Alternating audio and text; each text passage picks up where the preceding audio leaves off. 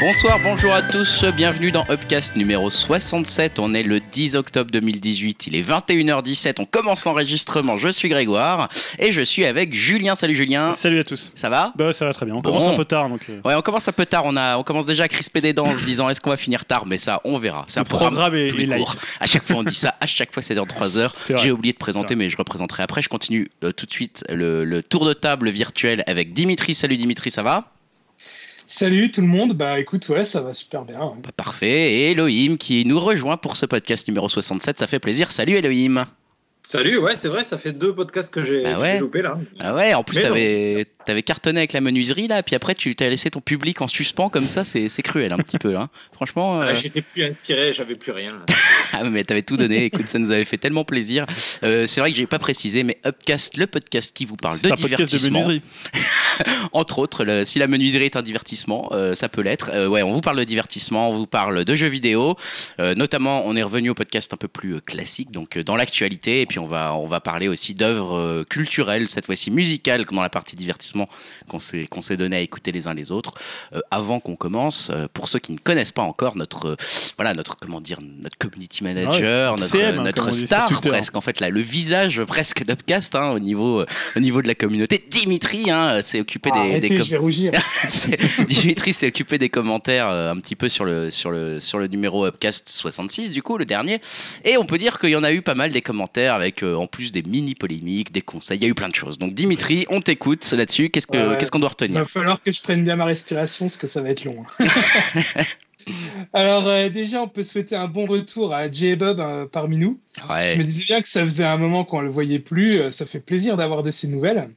c'est clair. Et euh, de là, bah, Julien, tu nous as posé pas mal de questions intéressantes sur nos habitudes, hein, nos fréquences d'écoute de, de podcasts. Euh, si on en lâchait certains pour y revenir plus tard, euh, ceux qu'on ne loupe sous aucun prétexte.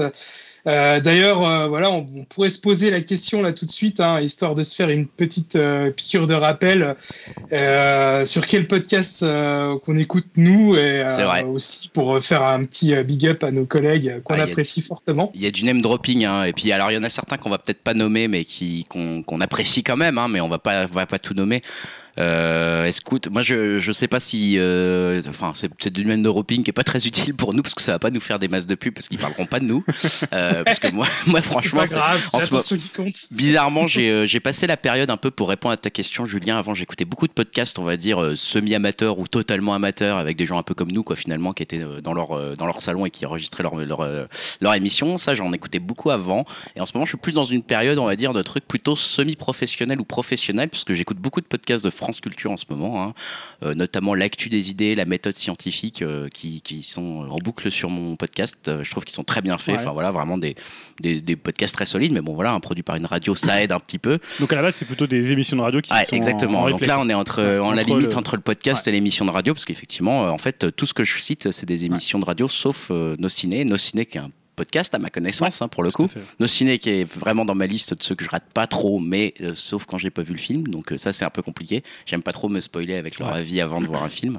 Et puis la chronique de Chassol, hein, que j'ai noté quand même dans mes podcasts les plus réguliers. Bon, bah tout ça, c'est sans parler des rivières à détente et autres, etc., dont Ouais. on a déjà parlé moult fois. Euh, donc je ne réciterai pas là, mais en ce moment, c'est vrai que je suis plus dans une période, voilà, podcast semi-professionnel, voire professionnel, radio, quoi. Toi, Julien, je sais pas ce que Bah, c'est un peu la, la même chose parce que moi Ouais. j'ai un peu lâché tous les podcasts Ouh là là. euh, jeux vidéo, euh, cinéma. On fait enfin, aucun name dropping en fait, c'est de la merde. Non, en fait, euh, j'écoute pas mal de trucs sur, aussi sur France Culture. Ah bah Comme merde. quoi, je sais pas, c'est les 40 ans, je me suis dit, faut un peu, faut se respecter un peu. Donc je suis allé sur France Culture. Non, j'écoute une émission qui s'appelle La Dispute, Ouais. qui est en fait tous les soirs à 19h pour ceux qui veulent l'écouter en direct, qui est animée par Arnaud Laporte.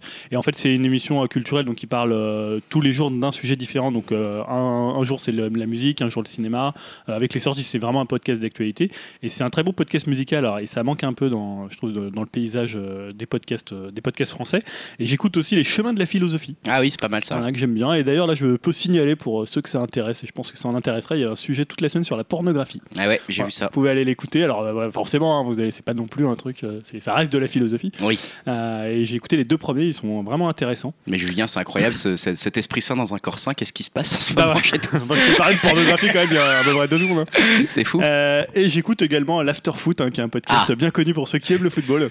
Euh, donc c'est Ah, tous les Là, soirs. on est moins euh, dans l'esprit ça. là. sur, euh, ouais, on est moins dans les ça quoique. Euh, c'est sur Ah, RMC, porno donc, et foot, ça va quoi. porno et foot. Bien là. Podcast spécial Porno, bière. foot et musique, c'est voilà, c'est la, la trinité. Euh, voilà. Donc non, j'écoute beaucoup moins. euh, tu vois, Riviera d'entendre, ça fait super longtemps que j'ai pas écouté. Euh, les Tauliers aussi, tout ce qui est Ouais. Radio Kawa, j'écoute plus trop.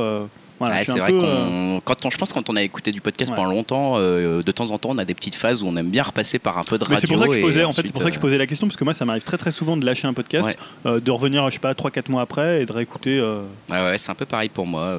Et toi, Dim et Elohim, je sais pas, Elohim, toi, t'en écoutes beaucoup encore des podcasts finalement? Euh, ouais, ouais, énormément, puisque je fais, je fais une heure et demie de vélo par, par jour, donc c'est- j'ai tout le temps un podcast dans. Même, même au boulot, même ça m'arrive de- d'en écouter aussi en bossant quand je fais un truc qui soit pas trop monopolisant. Donc ben, en, francophone, j'ai toujours euh, les classiques, quoi, la Pléiade, euh, Cozy Corner. Ah, Euh, J'écoute vraiment régulièrement ZQSD, euh, Merugezu aussi un peu, et euh, après euh, j'écoute énormément beaucoup, d'anglophones en ce moment, surtout en jeu vidéo. Je crois que je suis vraiment quasi exclusivement dessus. Ouais. Où j'écoute Gamers with Job, qui est qui est un podcast qui existe depuis très longtemps, et c'est plutôt justement des, des mecs un peu plus vieux qui qui qui parlent de, de jeux qu'on n'a pas forcément l'habitude d'entendre chroniquer. euh, euh, d'habitude avec pas mal de jeux PC et tout ça, donc ça j'aime bien. Euh, J'écoute euh, un podcast qui s'appelle Exploding Helicopter et qui, comme, comme son nom l'indique, parle des films où il y a des, des, des hélicoptères qui explosent. classe. Et, et j'aime beaucoup, c'est un anglais qui fait ça et c'est un mec que j'ai- j'aime vraiment beaucoup. Et euh, il y a un podcast aussi de, de Andy Daly, qui est un, un- un acteur américain qui fait souvent des troisième ou quatrième rôles, et qui, euh, qui lui fait un podcast où à chaque fois c'est un, un pilote fictif de podcast. Donc ça va être euh, un podcast Putain. fait par des cowboys, euh, des cowboys mythomanes, un podcast fait par. enfin, c'est vraiment, c'est à Ah mourir ouais. de rire. excellente C'est idée. C'est parfois un peu dur au niveau, euh, au niveau accent parce que c'est beaucoup de, beaucoup de personnages, euh, donc avec un caractère bien trempé, quoi. Mais, euh, mais ouais, j'aime beaucoup. Et puis, il y a, euh, en podcast francophone, il y a Joystick aussi, euh, qui est fait par, euh, par euh, un, un des, pardon, une des personnes de ZQSD, et qui est sur l'historique du magazine Joystick et qui est super bien, je crois. Euh, voilà, ça, ça- c'est une période qui me parlait. Et j'en ai plein, j'en ai vraiment une tonne. Je mettrai une petite liste dans les commentaires. Ah bah avec plaisir. Écoute, hein, c'est vrai qu'en plus Ouais, en podcast euh, anglophone, euh, moi je t'avoue que je suis un peu perdu, donc euh, c'est c'est cool. Et toi, Dim, alors du coup? Euh, bah moi du coup j'en écoute de plus en plus euh, en ce moment. Euh, bah, je suis toujours un mot sur les gros classiques, hein, le RPU de Daniel Andrieff, euh, CQLB que j'adore de plus en plus. hein, et je te remercie Julien de m'avoir fait découvrir. Euh, Actionneur, le podcast sur des films d'action. Son petit frère qui s'appelle Ichi qui traite plus des films asiatiques. Outrider, un podcast sur Star Wars. Deux heures de perdu, un gros classique ciné et humour.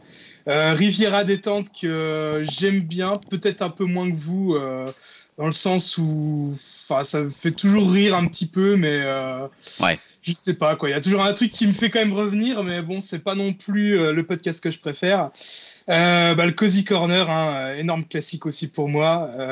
Et puis aussi le Fresh Start, c'est le nouveau podcast fait par Comics Blog que j'aime aussi beaucoup. Et puis bah, Yao m'a donné aussi sa liste. hein. Euh, Alors lui, il nous parle de No Fun, son Ouais. top Ouais. du top. Très très bien. Euh, il parle aussi de Gaijin-san et euh, Menzetsu. Alors c'est deux podcasts qui parlent des habitants du Japon et euh, de leur vie de tous les jours. Ah, c'est pas mal ça.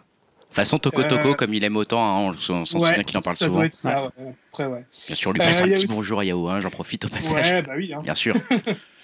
Euh, le PIFcast, alors je crois que c'est euh, le podcast euh, bah, du PIF, le, ciné, le festival de cinéma Ah, fantastique. Euh, Poster Dunk et NBA euh, End Time, des, voilà, comme son nom l'indique, c'est des, po- des podcasts euh, sur le basket. Basket Et US aussi, voilà, et aussi euh, Level Max, hein, euh, le podcast Ouais. de jeux vidéo. de Terry, qu'on salue. Voilà, qui vous a déjà ça. parlé, ouais, salut. Euh, sinon, bah, les auditeurs, hein, vous nous en avez euh, nommé euh, plein d'autres qu'on n'a pas cités, hein, que je connais que de nom. Euh, va falloir que je jette une oreille à tout ça. Mais alors, pêle-mêle, il y a l'apéro du Capitaine, le rendez-vous tech et jeux, les matinales de France Inter, bah, Radio Kawasi qu'on a quand même cité, Torréfaction, euh, Timeline, Star Talk, One Nine Club, Speed Screen, Studio 404, Factor Cast, Quick Load, Putain. P1, PTD. Game of Roll, Ouais. Floodcast, CNW, After Foot que tu as dit aussi, Julien, Vue du banc, un autre euh, podcast euh, footballistique. Football. Ouais. Euh, Netflixers et Mangacast. Ah, Netflixer, Ça fait j'écoute beaucoup, hein. aussi un peu. Ouais. Putain, et euh, c'est là où tu vois que l'offre de podcast, elle est terrible et qu'on se sent un peu euh, démuni Ah, face à ça parce on, que est, on est un peu noyé dans la masse. Ouais, ouais, hein, bah, à la rigueur, euh, c'est pour ça C'est fou. Hein. c'est pour ça qu'avec Upcast, on dit depuis le début qu'on on le fait pour notre propre plaisir avant tout, pour le plaisir de se retrouver aussi entre nous, euh, nous animateurs euh, Ah, c'est surtout que tu pas tout écouter, c'est ça le truc. honnêtement, pour le, aussi pour le plaisir d'avoir euh, des commentaires avec les. Ah, bah, bien gens, sûr. On a pas mal d'échanges. Surtout. Moi, je t'avoue que c'est un peu ce qui me fait continuer. Au-delà de- du fait de- du plaisir de discuter avec vous deux fois par semaine, c'est aussi. euh, pas toutes les Une deux fois toutes les deux Eh oui, semaines. Tu es au courant, on va faire ça deux fois par Mais semaine. c'est aussi, euh, je pense, que c'est aussi d'avoir des Ouais. retours, d'avoir des discussions. Bah, Enfin, clairement. Et en Il plus, y a une- euh, pas une communauté parce qu'on n'en est pas une communauté comme certains gros podcasts, mais c'est vraiment c'est cool quoi. Je trouve Ouais. d'avoir ces échanges d'habitués. On commence à connaître les goûts des gens qui nous écoutent, c'est c'est intéressant aussi quoi. Ouais, ouais, c'est vrai que ça fait plaisir parce qu'il y en a euh, qui prennent toujours le temps de venir euh, nous mettre leurs petits commentaires à la fin d'avoir après avoir écouté en nous disant bah, ce qu'ils ont retenu, leurs conseils. à- Là, il y a eu des, pas mal de conseils jeux vidéo par exemple hein, dans le dans le, dans les. Je sais pas si tu voulais en parler, Dim, là-dessus sur le Ouais, cas bien 66. sûr. Bah, je te, je te laisse la Euh, parole, écoute, pour continuer le débrief euh, sur les commentaires du 66. Mais Ouais. c'est vrai que encore une fois, on, on- c'est pas pour, en plus, c'est pas pour brosser le poil des gens qui nous écoutent qu'on dit qu'on vous remercie, parce que comme le dit Elohim, c'est vrai que ça, ah, franchement, ça fait plaisir, parce que sinon, on est là, on fait notre émission, puis on sait juste pas si on est écouté. alors que là, bah, au moins, il y a des gens qui nous répondent, Ouais. donc on se sent un peu moins seul. Et puis c'est cool de voir des gens qui ont des goûts, euh, bah, parfois un peu similaires, et parfois un peu différents. Je trouve que ça, ça- c'est intéressant, en tout cas, comme discussion. Euh, et du coup, il y en a eu des discussions intéressantes dans, le, dans les commentaires du 66. Dim, je te, je te laisse euh, recontinuer, du Ouais. coup. D'ailleurs, je voulais juste remercier Jay et Bob, euh, Pikachu, euh, le Yule et Titi Kaka qui ont répondu à ces questions sur les podcasts. hein. Ouais. Euh, vous êtes vraiment euh, top, les gars, hein, d'écouter autant de podcasts. C'est clair. Euh, sinon, bah, alors, ensuite, euh, on passe à Fred hein, qui nous a fait une petite critique, surtout euh, concernant la partie jeux vidéo. Euh, on le remercie hein, car toute critique est bonne à prendre, hein, qu'elle soit positive ou négative. Bien sûr. Euh, là, il trouve qu'on n'a pas assez parlé de Devil May Cry et de l'abonnement au Nintendo Online et qu'on s'est trop penché sur les journalistes euh, aux jeux vidéo euh, lors du Tokyo Game Show. Alors, euh, pour ma part, hein, je rejoins Elohim, que tu lui as répondu euh, sur, dans nos commentaires. Euh, bah, c'est qu'on n'est pas vraiment exhaustif. hein. Si on fait ce podcast, comme tu disais, Greg, c'était voilà, surtout pour se faire plaisir et parler des choses qu'on a envie. Hein. Euh, bah, même si Julien euh, et Greg m'imposent euh, l'écoute de disques inécoutables. Mais quel bâtard celui-là. Euh, justement, on évite hein, de faire de la news pour faire de la news. Par exemple, bah, moi, je- pour ma part, je vais pas vous faire une news Star Wars euh, pour euh, dire que la série euh, va s'appeler le Mandalorian. Non hein. Je mais arrête, euh, Dim, qu'est-ce que tu qu'est-ce que t'es en train de faire là Regardez-moi non, le, regardez-moi le placer sa Ouais, news. enfin, juste pour dire que pas mal d'entre vous l'ont lu, je pense, sur le net. Et euh, voilà, je préfère en parler euh, le jour où on aura des gros détails sur l'histoire, euh, sur lesquels je pourrais rebondir, ou, ou je sais pas si vous, ça vous ferait réagir. Enfin, je sais pas si vous avez quelque chose d'autre là-dessus à rajouter. euh, Non, non, après, c'était sur, sur le, le point précis du Tokyo Game Show. euh, euh, le truc, c'est que moi, j'avais très très peu suivi le Tokyo Game Show cette année. Euh, donc, il y avait Kiao qui l'avait suivi. Donc, euh, voilà, on n'était pas non plus tous autour de, le- du- de la table très très calés euh, sur les news du Tokyo, du Tokyo Game Show. Euh, voilà, après, on a pris un peu les jeux qui nous plaisaient au Tokyo Game Show. Comme, euh, comme Dim disait, on n'est pas exhaustif. Et après, sur le Nintendo Online, on en a déjà beaucoup parlé avant. Et c'était pas vraiment une news qui était liée au Tokyo Game Show. Et c'était pas non plus un buzz énorme. Tu vois, le truc est sorti, ok, il est payant. Euh, il marche pas mieux, pas moins bien qu'avant. C'est juste un truc payant pour moi. Voilà, je vois pas l'intérêt euh, de revenir dessus euh, pour dire ok, c'est 20 euros, Bah, ça marche moyennement. après, voilà, moi, je l'ai pas et- acheté. Moi, je l'ai pas acheté, donc je suis pas non plus. Il a raison, hein, je veux dire après c'est un choix éditorial qu'on a fait parce qu'on n'avait pas forcément non plus envie d'en parler. si ce- On en a déjà parlé. Pour, Enfin voilà, en fait, si ça, si ça, si ça convient pas, on peut le comprendre. Enfin, tu vois, un choix Ouais. éditorial, ça reste un choix. Donc, forcément, dès que tu fais un choix, tu, tu, tu as des mécontents. Donc, bah, là-dessus, si, si ça lui plaît pas forcément, il a, il a forcément quelque part un peu raison, en tout Ouais. cas en ce qui le concerne. Non, mais en quoi. plus sur le Tokyo Game Show, à la base, on voulait le traiter vraiment côté journaliste. oui, oui, nous, ça, c'est ça qui nous intéressait. Et en finalement, fait. après, ça, on a, on a décidé, bah voilà, on va le faire, on va quand même en parler un petit peu et Bah voir oui. les jeux Parce qui qu'à la base, ont, en euh, fait, ça rejoignait, ça rejoignait beaucoup la news de, de, bah, de Gamecult qui devenait euh, payant, Ouais, etc. voilà. Donc, c'est Mm. vrai qu'il y avait un contexte en fait aussi qui nous intéressait sur le marché et pas forcément sur Finalement, euh, là, fait un peu, un, peu- en entre-deux. C'est vrai que c'était peut-être pas la meilleure décision. il a, non, il a raison hein, quelque part dans sa critique. Donc euh, voilà. Et puis euh, Ouais, parce qu'on était ni complet sur le Tokyo Game Show et ni complet sur la partie. euh, Mm. Voilà. dont on reparlera certainement un jour d'ailleurs Oui. parce que ça, les changements Ouais. continuent hein, Ouais, là-dessus. ouais. Euh, écoute, voilà, je crois que. euh, Est-ce qu'il y a eu d'autres choses Ouais, encore un petit Ouais. peu, il y a encore quelques petits trucs. Euh, bah, déjà, Falbalin euh, qui apprécie euh, énormément les cuisses de Yao. hein. Nous aussi, on les apprécie. euh, Les si cache- les quiz, les quiz, pas les cuisses. Les cuisses de Yao, j'ai eu euh, Julien on s'est regardé avec des énormes yeux en disant mais c'est quoi ces commentaires SM qu'on- qui nous sont passés sous les yeux qu'on n'a pas vu les cuisses de Yao bon Yao c'est vrai que t'as des belles cuisses écoute c'est vrai que franchement Par, par contre, les quiz, euh, par contre dit- tes quiz bof Ah, putain, j'ai dit les cuisses, c'est oui mais c'est parce que t'as un putain d'accent lorrain dit les cuisses pas Ah les bah, excuse-moi, j'ai épargné mes origines. Hein. ah il dit les cuisses il dit pas les, les c'est- quiz Les oui, oui. Bah oui. Un ami Tu, aussi. tu Donc- pourrais avoir des, un quiproquo dans un bar, fais attention. c'est clair on va faire un Bah, moi, quiz j'ai les cuisses, et puis voilà, c'est tout. Je vous emmerde. donc Falbalin aime les cuisses de Yao Euh, Voilà. Euh, sinon, bah, le Yule nous conseille euh, Away We Go euh, de Samuel Mendes avec euh, John Krasinski. Ça Ah, moi, j'espère que je l'ai bien prononcé. Ouais, Ouais, c'est moi, je bien vais pas le conseiller pour le coup. Ouais, moi non plus, je Pas le déconseille. Ouais, je suis assez en mode déconseil là-dessus. Il nous conseille aussi euh, des jeux avec Into the Breach, hein, qui a fait pas mal euh, parler de lui hein.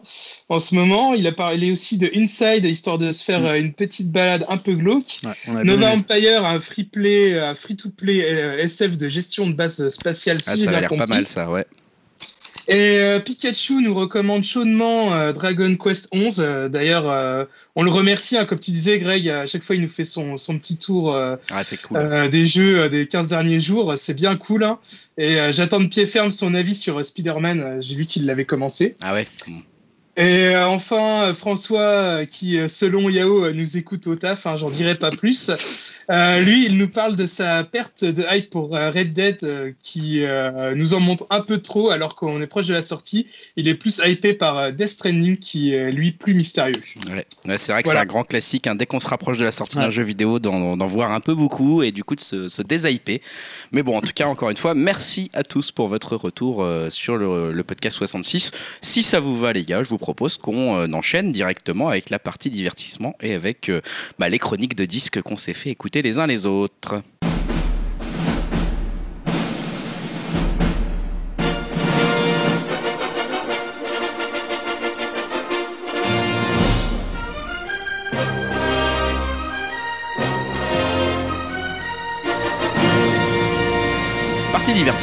Et comme je le disais, euh, bah, on s'est donné du travail hein, cette fois-ci. On est revenu à une œuvre. On n'est pas allé voir euh, un film au cinéma. La dernière fois, c'était les frères Sister. Et cette fois-ci, euh, comme l'a suggéré Dimitri tout à l'heure, on s'est échangé quelques disques à écouter. Et j'ai l'impression qu'il y en a un qui a souffert un peu dans l'histoire. Bref, ça on va en reparler comme d'habitude. Mais justement, bah tiens, Dimitri, à tout seigneur, tout honneur, on va commencer avec toi. Toi, tu avais choisi un disque particulier pour nous, pour nous, à nous partager. Je te laisse en parler, peut-être nous expliquer un petit peu ce qui, ce qui avait fait ton choix. Ouais, alors moi j'ai choisi euh, le dernier Cypress Hill qui s'appelle euh, Elephants on Acid. Est-ce que euh, je te coupe, excuse-moi, je te coupe la parole. Est-ce que tu sais déjà si tu veux mettre un extrait, un extrait peut-être pour les, pour les auditeurs? Euh, ouais, bah écoute, on peut mettre le, le single qui tourne pas mal en ce moment qui s'appelle euh, Band of Gypsies. Eh ben écoute, on met ça vite fait et puis on est.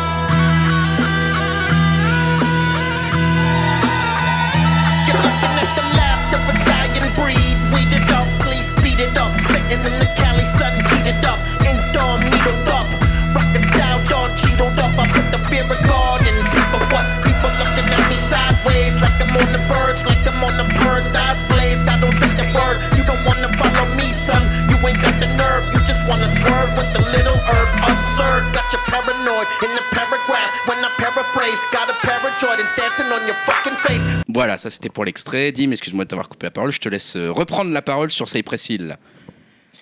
Ouais, alors bah moi, pour ma part, ça faisait euh, longtemps que j'avais pas écouté un album euh, de Cypress Hill. Euh, Enfin bon, après, en même temps, après vérification, ils avaient rien sorti depuis 2010. Euh, bah, j'ai trouvé l'album assez cool avec euh, franchement de bonnes instrus et puis Biril et Shendug, bah, ils font toujours bien le taf au chant. Euh, les mecs sont, je trouve, ils, sont quand même assez balèzes après plus de 30 ans de carrière. Euh, de nous sortir un disque comme ça parce que je trouve qu'ils envoient toujours des sons qui envoient bien du lourd quoi. Euh, ce qui fait aussi du bien, c'est d'entendre un peu du euh, bon hip-hop old school, euh, pas entaché par des touches R&B ou du vocoder un peu merdique, qui pour moi c'est un peu le cancer du rap actuel. Je trouve que c'est un album, un album un peu dans la lignée de ce qu'ils avaient fait à l'époque de Temples of Boom. Le seul petit défaut, je trouve, c'est qu'il y a peut-être un peu trop d'interludes qui cassent le rythme du disque. Mais bon, à part ça, pour résumer, je trouve que qu'il est plutôt vraiment euh, sympa à écouter, quoi. Euh, ouais, je sais pas, après, je vais peut-être euh, je vais peut-être euh, enchaîner. Moi, c'est vrai que voilà, je, Cypress Hill, pour, je, on, tu les as pas présentés, mais c'est quand même un groupe qui a maintenant, ils sont arrivés dans les années 90, euh, tu vois, les premiers Insane the Brain, enfin, ce qui était leur gros, leur gros tube. Vers, vers, voire même euh, mi-80. hein. C'était mi c'était, ah, je sais plus. hein. C'était bon, je moi, c'était 86 ou un truc comme Ah ça. ouais, quand enfin, même. ouais, Ouais. un truc. Ouais, bah, ils sont tous nés dans les années euh, 60, 60, euh, 70. hein. De toute façon, je crois qu'ils sont nés euh, la plupart en 60, euh, mi- des années, milieu des années 60, donc forcément, ils ont dû euh, dans les années 80. Et c'est vrai que, en fait, c'était marrant parce que là, c'est un. Finalement, dans- apparemment, moi, j'avais lu, j'avais pas écouté, tu vois, j'avais écouté les deux premiers il y a super longtemps quand j'étais plus jeune, et j'avais pas réécouté vraiment depuis. Et apparemment, tu sais, ils avaient eu un, un virage un peu fusion. Alors que pour moi, ça avait toujours Ouais. été un peu un groupe un peu fusion dans ce que c'était pas du rap, tu vois, euh, pur comme on pouvait en entendre à l'époque. Il y avait euh, toujours ce côté un peu comme chez les Beastie Boys ou comme House of Pain, qui était un peu aussi les- les- les- l'espèce de, de garant en fait d'un hip-hop un peu différent. Et euh, pour moi, ça a toujours été un groupe un peu fusion Cypress Hill. Et là, enfin voilà, je trouve que c'est vraiment un excellent disque. J'ai été assez surpris d'ailleurs parce que j'avais eu des mauvais échos sur le, le précédent. Là, par, là, c'était le retour de, de DJ Muggs, qui est vraiment le type qui fait les sons de, de Cypress Hill. Et euh, en plus, il est quand même hyper construit pour, euh, tu vois, il y a beaucoup d'interludes. Alors c'est peut-être un petit défaut. Des fois, il y a peut-être des petits morceaux de une ou deux, enfin, tu vois, 30 secondes, une minute qui peuvent paraître un peu bizarres, mais je trouve qu'ils forment vraiment un- une espèce d'ambiance un peu psychédélique, assez orientale, assez sombre. Et euh, moi, je trouve que c'était un album qui avait vraiment la patate. C'est hyper rentre dedans. Euh, tu te dis voilà, pour des, pour des types qui font des albums depuis autant de temps, je trouve que c'est rare d'avoir. Alors c'est peut-être parce que j'ai pas écouté tous les disques et finalement je suis plus frais par rapport à ça. Mais franchement, j'ai été euh, vraiment surpris en bien. Il y a même des trucs euh, qui m'ont presque fait penser à du Gorillaz. Tu vois, un morceau comme Crazy. Euh, je trouve ou Nanana, je trouve que c'est un morceau voilà qui a, qui a un côté presque pop. Euh, Il y a même un peu des, des- des sons, enfin je sais pas, euh, j'ai eu un petit problème enfant que j'ai été géré vite fait, je sais pas si tu as fait une allusion là-dessus, mais il y a eu, euh, il y a quand même même presque des fonds parfois qui sont un peu jazzy euh, dans certains morceaux, enfin qui font un peu allusion à, à un peu à un son ambiant jazz, on va dire, ça m'a vachement étonné sur, mais c'est vraiment le, le- le- le son du fond, hein, effectivement derrière, ça Ouais. n'empêche pas la puissance des voix. Ouais, il y a de la puissance, il y a en même temps un côté un peu voilà, oriental dans la musique. Ouais, alors là complètement, Euh, notamment au début et- de l'album. Et en même temps, ça se barre pas trop en vrille. Ça reste vraiment un Non. album de Cypress Hill. La plupart, il y a très très peu de samples. Il fait tout. euh, tu vois, il joue tous les instruments. Enfin, DJ Mug, qui est vraiment. Je lisais une interview de lui. euh, euh, il est assez barré d'ailleurs comme gars. je vous conseille de lire des interviews de lui. ah ouais? Et franchement, je trouve que c'est un album qui est hyper efficace. Il y a, je trouve qu'il y a même carrément des, des tubes. Tu vois, je parlais de Crazy, de Nanana. On a Ouais. passé Band of Gypsies, qui est vraiment très très bien. Ouais. Euh, franchement, c'est vraiment surprenant bien quoi. Bah pareil, euh, je sais pas, Elohim, toi je crois que tu es assez fan euh, du, du- du- de type de musique, on va dire. Bon, c'est vrai que c'est, on va dire hip-hop, fusion, ce genre de choses, ça, Ouais. ça a tendance à te parler, je crois. Ouais, ouais, ouais. Moi, je suis très fan de hip-hop, de, de- surtout de cette époque-là. Et euh, effectivement, j'ai un peu commencé avec euh, les Cypress Hill et les Wu-Tang à l'époque et, et d'autres, euh, d'autres trucs du genre. Mais euh, ça faisait moi aussi un moment que j'avais pas écouté. Maintenant, j'ai toujours écouté Gigi Muggs parce que j'adore les productions qu'il Ouais. fait pour d'autres. Donc, j'ai toujours un peu suivi ce qu'il faisait. Et là, j'étais hyper content qu'il revienne et ça s'entend, quoi. C'est vraiment Ouais, efficace. Je trouve qu'il apporte aussi une nouvelle dimension qu'il n'y avait pas forcément dans les années 2000. Et je- avec un côté euh, un peu plus indus, un peu plus, un peu plus crade, mais Ouais. je sais pas, il y a un côté qui est vraiment cool à écouter. Il y a plusieurs couches de, de, de complexité dans les morceaux qu'il n'y avait pas forcément avant. Et Ouais. pff, tu sens que, ouais. Je, je vais pas parler de maturité parce que le mec a 30 ans de carrière derrière lui, mais, mais c'est vraiment bien, quoi. C'est vraiment, vraiment très bien. Moi, je- Ouais. c'est mon, mon disque préféré, je pense, de, de ceux qu'on a proposé. là. C'est vrai que c'est un album qui est très fort. euh, je trouve que ça fait plaisir que tu aies choisi ça en fait, Dim. D'habitude, les choix de Dim, je me dis toujours, bon, on va se méfier parce que on le sait, on en discute Ouais, toujours. je me, je me Ah, mais- pour la prochaine fois. Dans le sens où on a des goûts assez différents, on se dit mais moi on va pas s'en, cacher, hein, c'est plus pour la blague qu'autre chose. Donc moi à chaque fois je me dis mon Dieu qu'est-ce qu'il va prendre? Et puis en fait Cypress Hill là ça me faisait plaisir d'y revenir, ça faisait longtemps que je les avais pas écoutés. Ah, moi j'avais une petite crainte quand même en me disant est-ce que ça va pas être un énième album où Bah, ils vont essayer de ressinger euh, ce qui faisait leur succès mais je euh, trouve justement pas sur du les tout. premiers fait. albums Alors bien sûr on reconnaît les, les voix, on reconnaît tout, on reconnaît le style, mais c'est vrai que c'est plus profond, peut-être plus complexe. Ouais, euh, ouais, c'est plus sombre, je trouve qu'il a raison. ouais, que la façon dont il travaille le son, euh, tu vois, il y a- il y a- c'est pas du tout en surface, quoi. Même s'il y a des trucs qui sont très pop, très rentre dedans, euh, très accessibles directement, tu l'écoutes une fois, t'es déjà dedans. Il Ouais. y a beaucoup de complexité dans la production. euh, Ouais. euh, moi, je trouve qu'il y a un petit peu trop d'interludes quand même. Ouais, c'est vrai qu'il y a des morceaux. Deux fois bon, qui servent pas à grand chose, mais en même temps, ça fait, vrai. ouais. ça fait quand même l'ambiance de l'album. Si tu l'écoutes d'une traite, euh, tu sens qu'il y a un côté presque psychédélique euh, dans le disque avec plein d'influences. Tu vois, même ça, Band of Gypsies, même la petite, la petite intro La petite avant. intro, elle est top aussi. Enfin, Euh, tu vois, tu- il y a des, des influences que t'as pas l'habitude vraiment d'entendre Ouais, chez eux. ouais. Ouais, Franchement, c'est- euh, assez très frais. surprenant. Ouais, ouais. Et je trouve qu'on n'en parle pas tellement de l'album. Enfin, tu vois, il est sorti un peu, euh, en- un peu incognito, je trouve. C'est bizarre parce qu'en plus, ça y précise, c'est pas eux qui avaient vendu un album à un espèce de milliardaire américain qui est un gros connard. Tu sais, ils avaient fait un exemplaire d'un seul album. Ah, c'est le Wu-Tang, ça. C'est Ah, Wu-Tang, c'est le Wu-Tang, ouais, ouais. c'est ça, je croyais, je, je Ouais. confondais. Mais c'est vrai que là, ça faisait longtemps qu'on n'avait pas entendu parler et personne. euh, Enfin, moi, après, euh, j'en ai pas vu beaucoup de chroniques non plus. euh, Ouais. Personne m'en a parlé autour de moi. euh. Étonnant, dommage Ah, parce peut-être que. Justement parce qu'ils ont un peu un son euh, peut-être trop old school pour aujourd'hui, que c'est pas trop dans les, Bah, justement, les j'ai- canons de ce qu'on peut écouter aujourd'hui. ouais, sais moi je l'ai pas trouvé très old school l'album. hein, Ah, pour il le est coup. assez moderne, moi, je Ouais. trouve. hein. Franchement. Je te dis euh, honnêtement, il y a des morceaux qui pourraient être sur du Gorillaz, donc des trucs qui sont très, euh, très actuels, tu vois, très, euh, enfin qui, qui sont les trucs qui vont tourner quoi.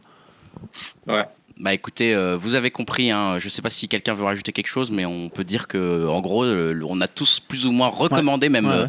Assez franchement, je crois, l'album que Dim nous avait conseillé, Cypress Hill, Elephant Sun Acid. Vraiment un choix euh, bah, qui, a, qui a porté ses fruits. Bravo Dimitri, hein, parce que là tu nous as tous convaincus avec Merci, cet album. merci. C'est euh, c'est bien joué. Ta plus grande victoire. Euh, ouais, j'ai euh, j'ai également choisi un album de, de vieux de la vieille, alors de, de ma part plutôt du, du rock indé américain, euh, groupe qui s'appelle Low, et l'album s'appelle Doom le Négative. On va s'écouter un extrait tout de suite.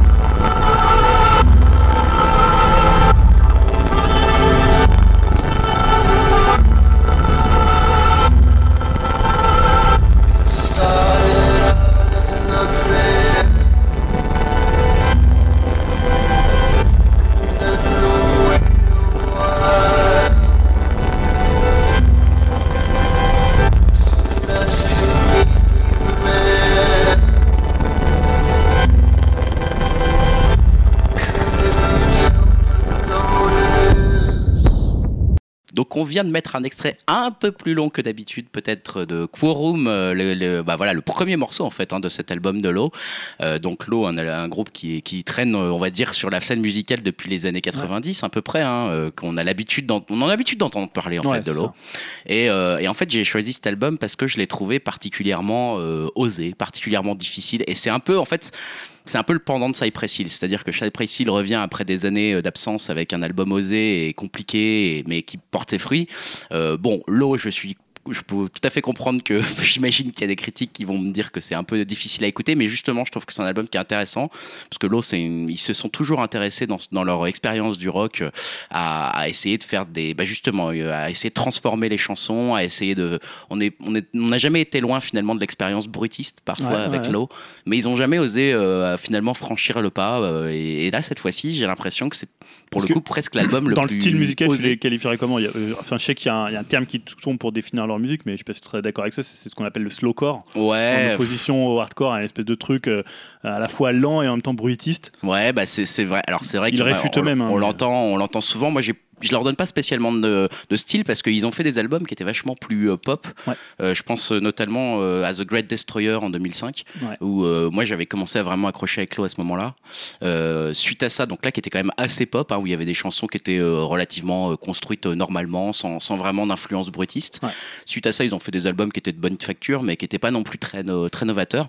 Et là, en fait, ce que je trouve courageux, c'est comme Cypress Hill qui revient avec un album plein d'influences. Eux, pour moi, en fait, ils reviennent avec un album qui, qui qui épousent complètement en fait une nouvelle logique et ils re-questionnent complètement leur musique en se disant euh, bah c'est pas parce qu'on a commencé notre carrière en 1993 que euh, on doit s'interdire de réfléchir à notre musique et, en fait ils le font vraiment et ils poussent je trouve pour la première fois la démarche vraiment très très très très loin dans cette dans cette dans cette logique là et là on est sur un album qui va vraiment jusqu'au bout de leur idée c'est-à-dire que euh, ok à quel point on peut faire de la musique pour transmettre un message à quel point euh, on peut parler avec de la musique et à quel point on peut exprimer des sentiments avec la musique est-ce que finalement ça sert à quelque chose de faire de la musique? Enfin ils questionnent tout ça à travers leurs morceaux qui deviennent forcément brutistes où il y a de l'électro qui vient prendre le- Mm. la part sur les voix voire qui les écrase voire on, en- on comprend plus ce qu'ils disent Ouais, c'est vraiment, il y a une mue électronique qu'ils avaient déjà un peu amorcée sur le ça, précédent. exactement. Sur le précédent, ça a commencé, et là, je pense qu'ils ont vraiment Ouais, ils ont essayé de la pousser mue, le- euh, ouais. le- la logique jusqu'au fond. Moi, je, je- il me fait penser un petit peu à un Kid A, euh, cet album. euh,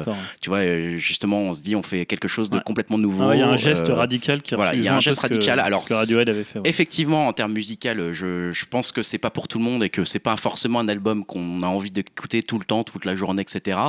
Mais euh, voilà, je trouve qu'en fait, c'est un album qui en dit beaucoup sur la musique et qui réfléchit à la musique en tant que telle. Et pour le coup, euh, voilà, je, je me suis dit, c'est très intéressant de partager cette expérience avec vous autres. Julien, j'ai l'impression que toi, tu connaissais assez l'eau et que t'as plutôt Ouais. accroché. Alors ou- moi j'étais pas du tout fan de l'eau. Ouais. Euh, je connaissais parce que comme tu dis c'est un groupe qui est là depuis les années 90, c'est un groupe qui est vraiment dans la scène rock indé donc forcément quand tu lisais tous les magazines de, de rock indépendant de l'époque t'en entendais parler.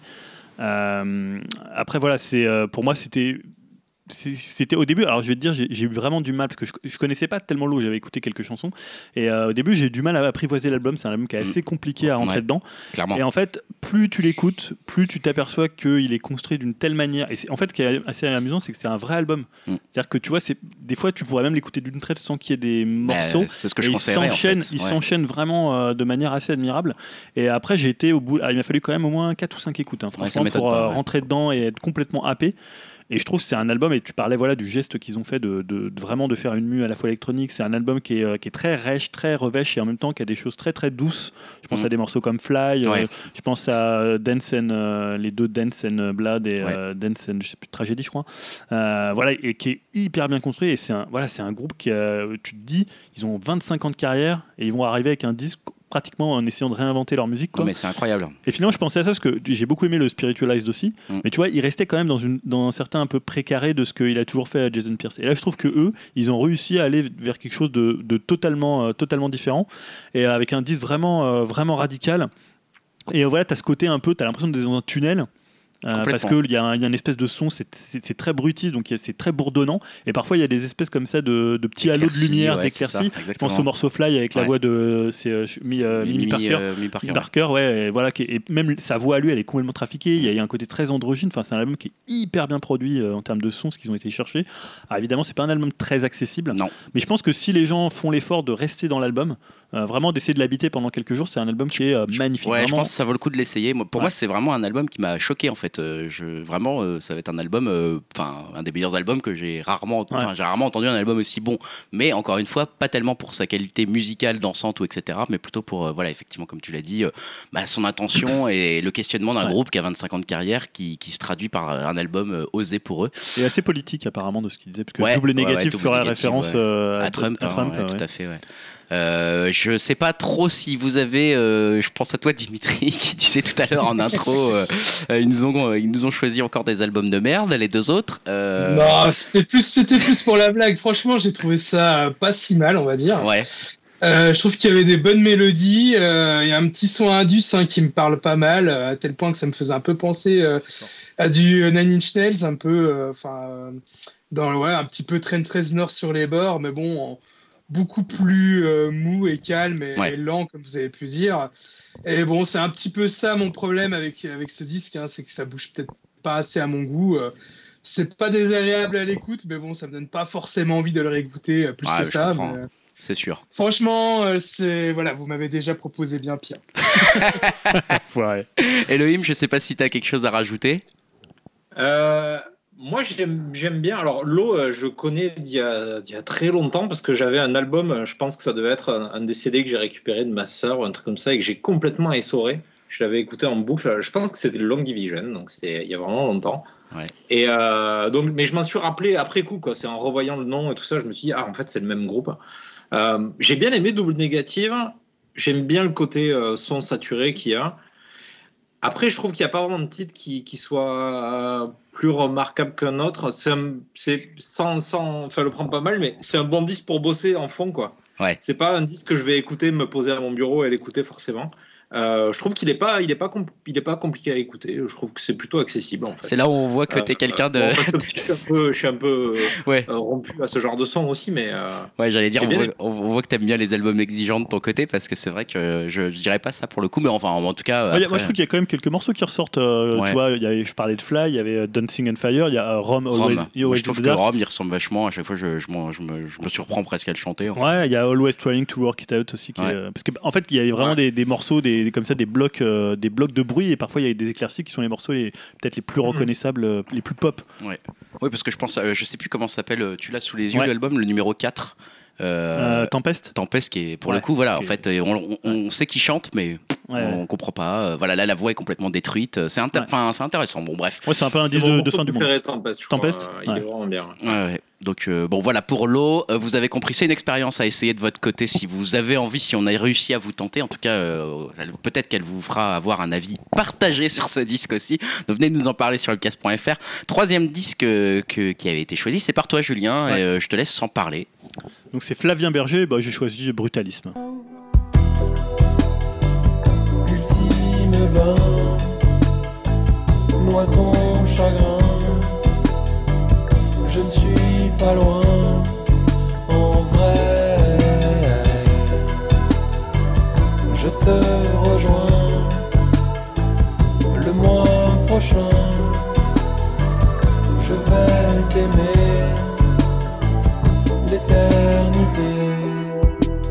plus de minutes avant l'après. Au matin, j'ai le visage griffé.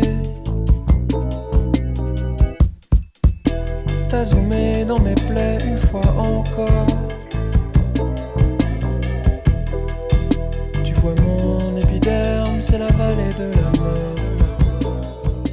Donc voilà, alors Flavien Berger, c'est un français. Moi j'ai fait quand même euh, très français. C'est bien. Est moins vieux, il a, il a la trentaine, c'est son deuxième album. hein. On en avait parlé ici de, de Léviathan, son, son premier album. Euh, ce qui est assez marrant, c'est qu'il a commencé la musique, tu sais, je sais pas si tu sais, sur PlayStation. PlayStation pas vrai. 2, en musique 2000, ouais. Ah ouais putain. parce qu'à la base, en fait, il vient d'une famille, euh, je crois que ses parents sont dans le cinéma, et lui, il a fait une école, une école de design, design sonore. Et euh, je crois aussi qu'il a été prof, il s'intéresse aussi à Ouais. l'histoire médiévale, et il fait partie d'un collectif artistique qui s'appelle Cine. Euh, voilà, moi, je trouve que c'est un album remarquable. remarquable. Alors, ici, on a déjà passé Flavien Berger avec 9999, euh, qui était 9999, 9999. 9 x 9, on va dire. Voilà. Euh, Et euh, voilà, moi j'adore Flavien Berger, j'adorais Léviathan. Et euh, donc j'avais beaucoup d'attentes sur ce disque, qui est un disque totalement chanté en français. Euh, ça c'est important de le dire. Et euh, je trouve qu'il est, il, il vient un peu, alors, euh, dans- à l'époque un peu comme euh, était comment, euh, comme il s'appelle, merde, il y a un de mémoire juste à l'instant, Sébastien Tellier. Ah oui À l'époque de son deuxième album de Politics, Ouais. je trouve qu'il y avait un peu une même attente autour de lui. voilà, après la incroyable vérité, quelqu'un qui était voilà un peu un peu hype, on va dire qu'il a une certaine hype en ce moment, Flavien Berger, même si tout le monde a- tout le monde n'accroche pas. Et moi, j'étais très content qu'il aille vers la chanson française. Alors, je sais que ça fera pas forcément plaisir à tout le monde. Après, pour pour le présenter musicalement, on va dire qu'on est entre euh, bah, justement Sébastien Tellier, un peu R, un peu euh, même un peu zombie zombie sur certains morceaux parce qu'il a bossé notamment avec Étienne Jomet de, euh, de Zombie Zombie. Il y a presque un côté chanson française un peu à la Dao, Bachung, Christophe. Clairement. Euh, et aussi à la Sébastien Télé quand il chante en français. Mm. Moi, je trouve que c'est un album vraiment remarquable. C'est un de mes albums préférés cette année. Je trouve que c'est un album beaucoup plus doux que Léviathan, qui était une espèce comme ça de masse sonore assez, assez électronique. Là, on va dire qu'à partir de la moitié de l'album, on va beaucoup plus aller vers la chanson française. Je pense à Pamplemousse, euh, euh, même à Deadline. Je trouve que l'enchaînement, et notamment le morceau de 14 minutes avec euh, Bonnie Banane, qui, est, euh, qui est assez excellent, qui est un truc que peu de Français font. Tu vois, dans le, dans le genre, ça m'a aussi un peu fait penser, j'en avais parlé ici, de Forever Pavot, le, le groupe Complètement, Sornin. Euh, même si lui, il, il vire plus vers le free jazz, lui, il reste assez électronique et assez chanson. Et je trouve que ça se marie hyper bien. C'est un album assez doux, paradoxalement. C'est un album qui parle du temps, euh, mais pas, c'est pas une- un truc de philosophie sur le temps. C'est plus des fragments, des souvenirs, des choses. Il y a beaucoup de références comme ça sur, sur le temps par petites touches. Et euh, je trouve que c'est un album hyper, euh, hyper cohérent. Euh, voilà, moi j'adore cet album. euh, Bah, j'ai j'ai je l'écoute en boucle. Mais... Bah ouais, ouais, on sent que tu, on sent que tu l'aimes beaucoup. Ah ouais, c'est- J'ai envie de le- j'ai envie de confronter ton avis à peut-être celui de Dimitri qui, euh, je pense, n'a peut-être moins aimé. Dimitri, qu'est-ce que t'en as pensé de cet album? Euh, alors. euh, Cette, ce long E, il, est, il fait mal déjà. non, alors euh, autant au ciné, j'aime bien me laisser tenter euh, par des genres auxquels je suis pas trop habitué, mais alors en musique, euh, j'aime pas trop sortir de ma zone de confort, on va dire. Et euh, bah, le, le bon Flavien me le confirme très très bien, vu que j'ai pas spécialement apprécié son disque. Alors euh, après, je dois bien avouer que euh, vu le nom du mec, je l'imaginais à bien pire, euh, genre du Benabar ou euh, je sais putain. pas trop quelle bouse euh, française. Euh, mais là, je trouve qu'il y a quand même, voilà, pour défendre un petit peu quand même ce disque, hein, il y a quand même un petit côté électro euh, que, que j'apprécie quand même. Euh, mais bon, après, je suis désolé, moi, c'est vraiment le, le chant, j'y arrive pas trop, ça me saoule pas mal. Moi, dès que ça chante en français, j'ai vraiment du mal, je suis pas du tout chanson française. Et euh, du coup, voilà, quoi, dès que je lance le disque, j'imagine un petit bobo, un petit bobo parisien en train de chanter. Comme Julien, quoi. ça me donne envie euh, d'appuyer direct sur stop. Hein. Là, je, je troll un petit peu, hein, mais euh, non, non, je suis désolé, c'est vraiment pas mon, mon style de musique. Ouais, hein. Ah, Je c'est peux normal. comprendre hein. qu'on aime, et je peux comprendre que ce soit même très très bien, mais c'est pas, c'est pas ma cam. Ça t'a pas touché, ça t'a pas touché. Euh, pff, non. Tu vois, non, mais après, moi, je reconnais que c'est pas un très grand chanteur, hein, mais d'ailleurs, c'est pas le but. euh, tu vois, la, la voix, la Ah, voix. je euh, trouve que la musique c'est tellement subjectif que euh, voilà quoi. Moi ça me ça me touche pas du tout. Au contraire, ça me, enfin ça me laisse complètement de marbre ce, ce genre de disque quoi. Eh bah voilà, ça c'est dit. Euh, Elohim, de ton côté, t'en as pensé quoi? Désolé hein. Euh, moi, j'aime beaucoup les instrus. Il y a un côté, euh, un côté Matthew Herbert qui est, euh, qui est pas mal. Tous les morceaux sont pas, sont pas forcément égaux ou m'ont pas forcément plu, mais il y en a qui sont vraiment bien. J'aime beaucoup les, les morceaux avec les featuring avec, euh, avec les chanteuses Ouais. euh, qui sortent un peu plus. J'aime bien euh, le morceau 9999 là qui est cool. Même si ça fait un peu synthwave de base, mais je trouve que c'est efficace. Par contre, euh, enfin, le- l'album en lui-même, je pense qu'il, enfin, il a, c'est un peu la bande son d'Edouard Baird, quoi. Tu vois, il y a un côté, c'est, un peu déjà entendu. Je trouve que ça sort pas trop. euh, ça sort- je sais pas, ça m'a pas, j'ai pas trouvé ça très vraiment remarquable, quoi. C'est pas désagréable à écouter. Euh, le côté chanson française m'a pas hérissé, alors que je suis un peu comme Dim d'habitude. Mais, euh, mais je trouve pas qu'il soit remarquable. En fait, je trouve que sa voix, elle fait un peu tâche par-dessus, ça apporte pas grand-chose, alors que c'est un album bien produit. Quoi. J'ai trouvé ça un peu dommage, en fait. C'est vrai que sa voix, euh, je pense qu'elle peut faire. euh, bah voilà, elle peut, elle peut trancher. hein, ouais, c'est une voix assez blanche, assez, euh, assez neutre. Ouais, En et plus, là, il la puis- met très en avant sur cet album-là par rapport à Léviathan. Ouais, c'est sûr. Et puis, effectivement, chanter en français, ça fait toujours un petit peu bizarre quand on n'aime pas trop la chanson française à la base. Mais euh, Ouais, Je sais mais tu pas. vois, tu faisais référence à Sébastien Tellier, je trouve qu'il pose vraiment mieux sa voix, il a, une, il a un caractère. Là, pas du tout, quoi. Je trouve qu'il y a zéro caractère, en fait. C'est juste mou. euh. Ouais. C'est ça que j'ai trouvé. Pour ça que j'ai trouvé que les versions avec les chanteuses étaient mieux. Ouais. Et parfois, il faut pas se forcer à chanter. si, si- tu vois, il vaut mieux être bien entouré, quoi. C'est un peu dommage. Bon, après, c'est son, son choix, hein, mais euh, voilà. Bon, ben voilà, hein, ça c'est dit. alors, t'en bah, moi, j'ai plutôt bien aimé. hein. Je, je suis un peu comme toi, Flavien Berger. Euh, moi, je suis assez, euh, je suis assez client en fait. hein. Je- Pour le coup, euh, voilà, euh, Léviathan, j'avais euh, juste adoré, bah, notamment le morceau éponyme, hein, euh, qui était complètement fou. euh, qui toujours un de mes morceaux préférés actuellement, que je le réécoute très souvent, Léviathan. Même l'album, hein, de, globalement, je trouve que c'est un très bon album. Et là, bah, globalement, en fait, moi, j'ai eu un peu de mal à m'y mettre. Je t'avoue que ça m'a, parce que je m'attendais pas à autant de chansons et Ouais. à un côté aussi euh, chansons françaises même, parce qu'il y a des il y a des chansons, euh, pour le coup, où il y a peu d'électro, où limite c'est difficile de faire la différence avec un album, euh, on va dire, de chansons françaises actuelles, euh, où euh, voilà, il y aurait un- une petite touche, un peu de production, euh, un, peu, un peu plus lissée. Euh, donc là, au début, Ouais, ça m'a. Ben- c'est pas Benabar. Non, non, non, mais. Euh, dans- Rassurer les gens. non, non, non, bien sûr, mais ça m'a, ça, ça m'a, ça m'a surpris en fait, parce que je m'attendais à vraiment beaucoup plus électro, quoi. Et, euh, et donc j'étais un petit peu euh, décontenancé au début, mais en fait, au, au final, euh, justement, je trouve que cette fois-ci, peut-être l'équilibre se fait plus au niveau de l'album qu'au niveau de, la, de chaque chanson. Ouais. Euh, chaque chanson a sa particularité, mais l'album a une, quand même une sorte de cohérence un peu bizarre euh, qui arrive à tenir malgré tout. Euh, J'ai l'impression qu'il a beaucoup pensé cet album en fait, euh, parce que justement les, les chansons se, se répondent les unes aux autres. Comme tu le dis, il y a un thème qui est, qui est commun et qui traverse tout l'album, qui est suivi du temps. Euh, voilà, il y a des chansons qui se sortent du, tout de suite du lot. euh, Bah, Brutalisme que tu as passé, M'a dit la nuit, pour moi c'est un espèce de tube monstrueux. Ouais, moi, c'est mon morceau que j'aime le moins. ouais, mais, moi je pense qu'il va celui-là, il va, il va, fait très DAO. ouais, il va bien, à mon avis, il va bien marcher celui-ci. Je dis pas forcément qu'il est bon. Qui hein, ressemble mais- un peu à la fête noire. À à la fête noire Ouais, du- mais alors moi la fête noire par exemple, je trouve que c'est absolument génial comme Ah oui, j'adore ce morceau. Mais voilà. autant m'a dit la nuit, j'ai plus de mal. je pense que ça va marcher pour le coup. Coup, et puis effectivement, il faut oser entre un m'a dit la nuit et puis un autre morceau te classer un 999 euh, 9999. Voilà, un morceau qui est quand même un peu spécial euh, avec euh, un peu de, de voix enregistrée au début, de son, on sait pas trop Ouais. ce qui se passe. Euh, puis ensuite qui part pour plusieurs minutes d'électro et puis il faut oser finir sur un morceau, enfin presque finir sur un morceau de 15 minutes euh, où il y a un duo qui a une sorte de chanson d'amour. euh, pour le coup très moderne, post-moderne, enfin Je parle de, duquel de. je- euh, celui avec Bonnie, Bonnie euh, ouais voilà c'est Ouais. ça ouais, que je oula, les appuyé 14 sur le minutes de. 14 minutes de, de, de, de, un autre duo avec la, la chanteuse de Sexy Sushi Ouais ouais à reculons ouais mais je parlais plutôt effectivement de, de, de celui où ils se parlent un peu entre entre eux quoi finalement Ouais, Très surprenant. ouais. Et qui est vraiment un morceau extrêmement étrange, mais en fait qui m'a beaucoup plu, bizarrement, euh, parce qu'ils se parlent, ils se répondent, tout d'un coup ils arrêtent de chanter, puis il y a de l'électro qui vient, puis. Enfin bref, c'est Ouais. extrêmement étonnant, mais au final, euh, moi je l'ai écouté, euh, franchement, cet album, je l'ai écouté au moins une quinzaine de fois. Mais par plaisir, hein. c'est-à-dire qu'au début, je me suis dit, bon, allez, euh, euh, moyen, je le réécoute une deuxième fois pour être sûr, et puis ensuite une troisième fois, puis ensuite je commence à aimer, et au final, euh, je l'aime beaucoup, et effectivement, je pense qu'il va, pour moi, rester à des- un album que je vais beaucoup apprécier cette année. Donc, euh, perso, je le conseillerais, mais vous avez compris qu'il est encore une fois pas forcément là pour plaire à tout le monde, parce que bah, y a le côté chanson française, il y a le côté effectivement voix un peu blanche, comme l'a énoncé Elohim, et puis et puis Dimitri qui avec ce style de musique. Donc si c'est pas On l'avait choisi vous, un peu pour. On s'était dit, tiens, on il y va avait faire un un peu duo. un côté troll. Il y avait un peu côté troll. Flavien Berger, euh, il va souffrir. Voilà, on va le faire, on va le faire payer avec tous ces, toutes ces news Star Wars. Euh, et enfin, dernier album, c'est Elohim, et c'est Elohim qui va nous en parler. Elohim, qu'est-ce que tu nous avais choisi et euh, pourquoi peut-être? Alors, je pense que je l'ai choisi parce que c'est le titre le plus long de tous. hein, c'est ce qui m'a. C'est vrai. Ouais, Donc, le, le groupe s'appelle Cult of the Damned et l'album s'appelle Part 2 Brick Pelican Posse Crew Gang Syndicate. bien vu. Bon, Euh, Vous aurez compris, c'est un peu, c'est un peu une blague, hein, c'est un peu du troll au nom, euh, au que- nom à rallonge des, des, des groupes de hip-hop en général. Est-ce que est-ce que Euh, t'as est-ce que t'as un extrait à nous conseiller, euh, à nous faire écouter là tout de suite? je pense que le titre éponyme Part 2 est très bien. Allez. C'est celui qui est le plus efficace. On écoute un petit extrait de ça.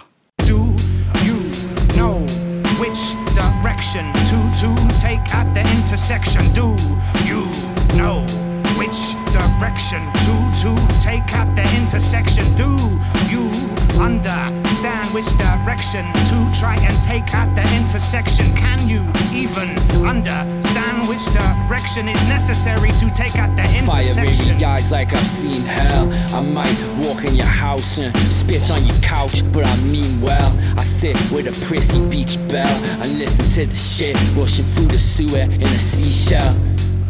Try your luck or do it by the book. I'm at the crash site of a flying fork. Middle fingers up like the stalk until I'm sipping me white lightning from a fine china It's like you can't even predict the gun. I've been here. Seasons change. I've been clear. Forecast here is swimwear. Oh yeah, in around. I've been around and I've been there. And I'm still here and I still disappear into thin air at the drop of a hat or the click of a finger. I can promise you that. Or your money back. Funny how I navigate the streets of London now with an ease, the likes of which my enemies would never see me coming. And I've been the gunning way before Steven Donc, Cult of the Damned, c'est un groupe euh, anglais qui, euh, qui sévit depuis très longtemps, mais sous d'autres noms. Euh, je pense que leur premier album, il s'appelait euh, Children of the Damned à l'époque, et après ils ont changé un peu d'alias, certains rappeurs ont changé. Et ça a été un, album assez culte au Royaume-Uni, qui a vraiment bien marché. Et cet album était vraiment attendu parce que c'était un peu le retour de leur, de leur personnage d'origine. Euh, moi, j'aime vraiment beaucoup. Tous les titres sont pas forcément égaux. Il y, en a qui tombent un peu à, plat, je trouve. Mais dans l'ensemble, je trouve que c'est un album très très fort. Euh, Enfin, comme on n'a plus trop l'habitude d'entendre euh, dans les années 2000, quoi, dans les, les groupes mainstream. Il y a des featuring pas mal, mais les trois, les trois MC sont très bien. Et puis, si vous avez l'occasion de enfin, ouais, de lire les paroles parce que ils sont un peu difficiles à comprendre parfois, c'est aussi très bien écrit, je trouve. Euh, voilà. Après, je sais pas ce que vous vous en avez pensé, mais moi, je trouve que c'est un album de hip-hop un peu old school euh, de boom bap qui est vraiment bien. Quoi. En fait, je pense que tu l'avais choisi parce qu'à un moment, il parle de Steven Seagal, c'est ça? Oui, ils ont- on a des thèmes en commun, effectivement. Ah, c'est un, c'est un album, euh, je sais pas, hein, je, je prends la parole, Ouais, je- vas-y, j'ose vas-y. parce que je, je- moi je, je t'avoue que je suis un peu passé euh, un peu à côté, quoi, je crois, parce que donc je vais pas non plus euh, prendre la parole plus longtemps que ça parce que j'ai pas un avis très tranché sur cet album dans le sens où euh, euh, je pense que c'est un peu trop justement hip-hop, un peu trop old school pour moi et que c'est euh, c'est peut-être tellement difficile d'accès pour moi que j'ai pas réussi à me faire un avis. J'arrivais pas tellement à faire des différences entre les chansons. Et je- effectivement, comme tu l'as dit, Elohim, euh, j'essayais de me concentrer un peu sur les paroles, mais euh, j'avais pas mal de mal à les comprendre. Mon anglais est pas non plus Ouais, excellent. ouais. Et c'est vrai que du coup, je, je suis un peu passé à côté, donc j'ai pas tellement envie de donner un, un avis euh, tranché là-dessus. Je crois que j'ai vraiment envie encore en fait de le, de le réécouter parce que je sais que tu t'y connais pas mal en hip-hop et que tu as des goûts toujours intéressants et des conseils, des conseils cool. Donc je crois que je vais lui donner encore pas mal de chance et, et tenter de le réécouter. Mais j'ai l'impression que c'est un album qui va falloir, euh, à qui perso, je vais devoir donner, euh, bah voilà, pas mal, euh, pas mal de tests pour pouvoir Bah, enfin y, Après, y soyons, adhérer soyons un clairs, si on- si n'aime pas du tout le, le hip-hop, c'est pas un album abordable, quoi. Parce Ouais, que ouais, c'est vraiment, comme est- tu dis, c'est vraiment old school. Et si on n'a aucune affinité pour le genre, c'est pas, c'est pas celui qui va vous réconcilier. Il y a peu d'instrus qui soient, qui soient euh, vraiment jazzy ou qui, qui permettent. Il y a des choses beaucoup mieux à écouter pour quelqu'un qui est pas forcément ça, ouais. familier je avec pense ce que c'est vrai C'est que un peu, un peu radical. euh, Il ouais, est radical, voilà, c'est ça. C'est il va loin tout de suite euh, cet album, on le sent. Donc moi perso, j'en j'en dirais pas beaucoup plus que ça. Toi, Julien, t'en as pensé quoi de cet album? Bah, moi, je l'ai pas trouvé tellement radical. En fait, j'ai trouvé assez neutre et, comme dit euh, Elohim, j'ai trouvé très old school. Euh, ça me fait vraiment penser à du hip-hop des années 90. euh, tu vois, même des trucs euh, presque des fois des, un peu des instrus à la Wu-Tang ou des trucs à la Notorious Big.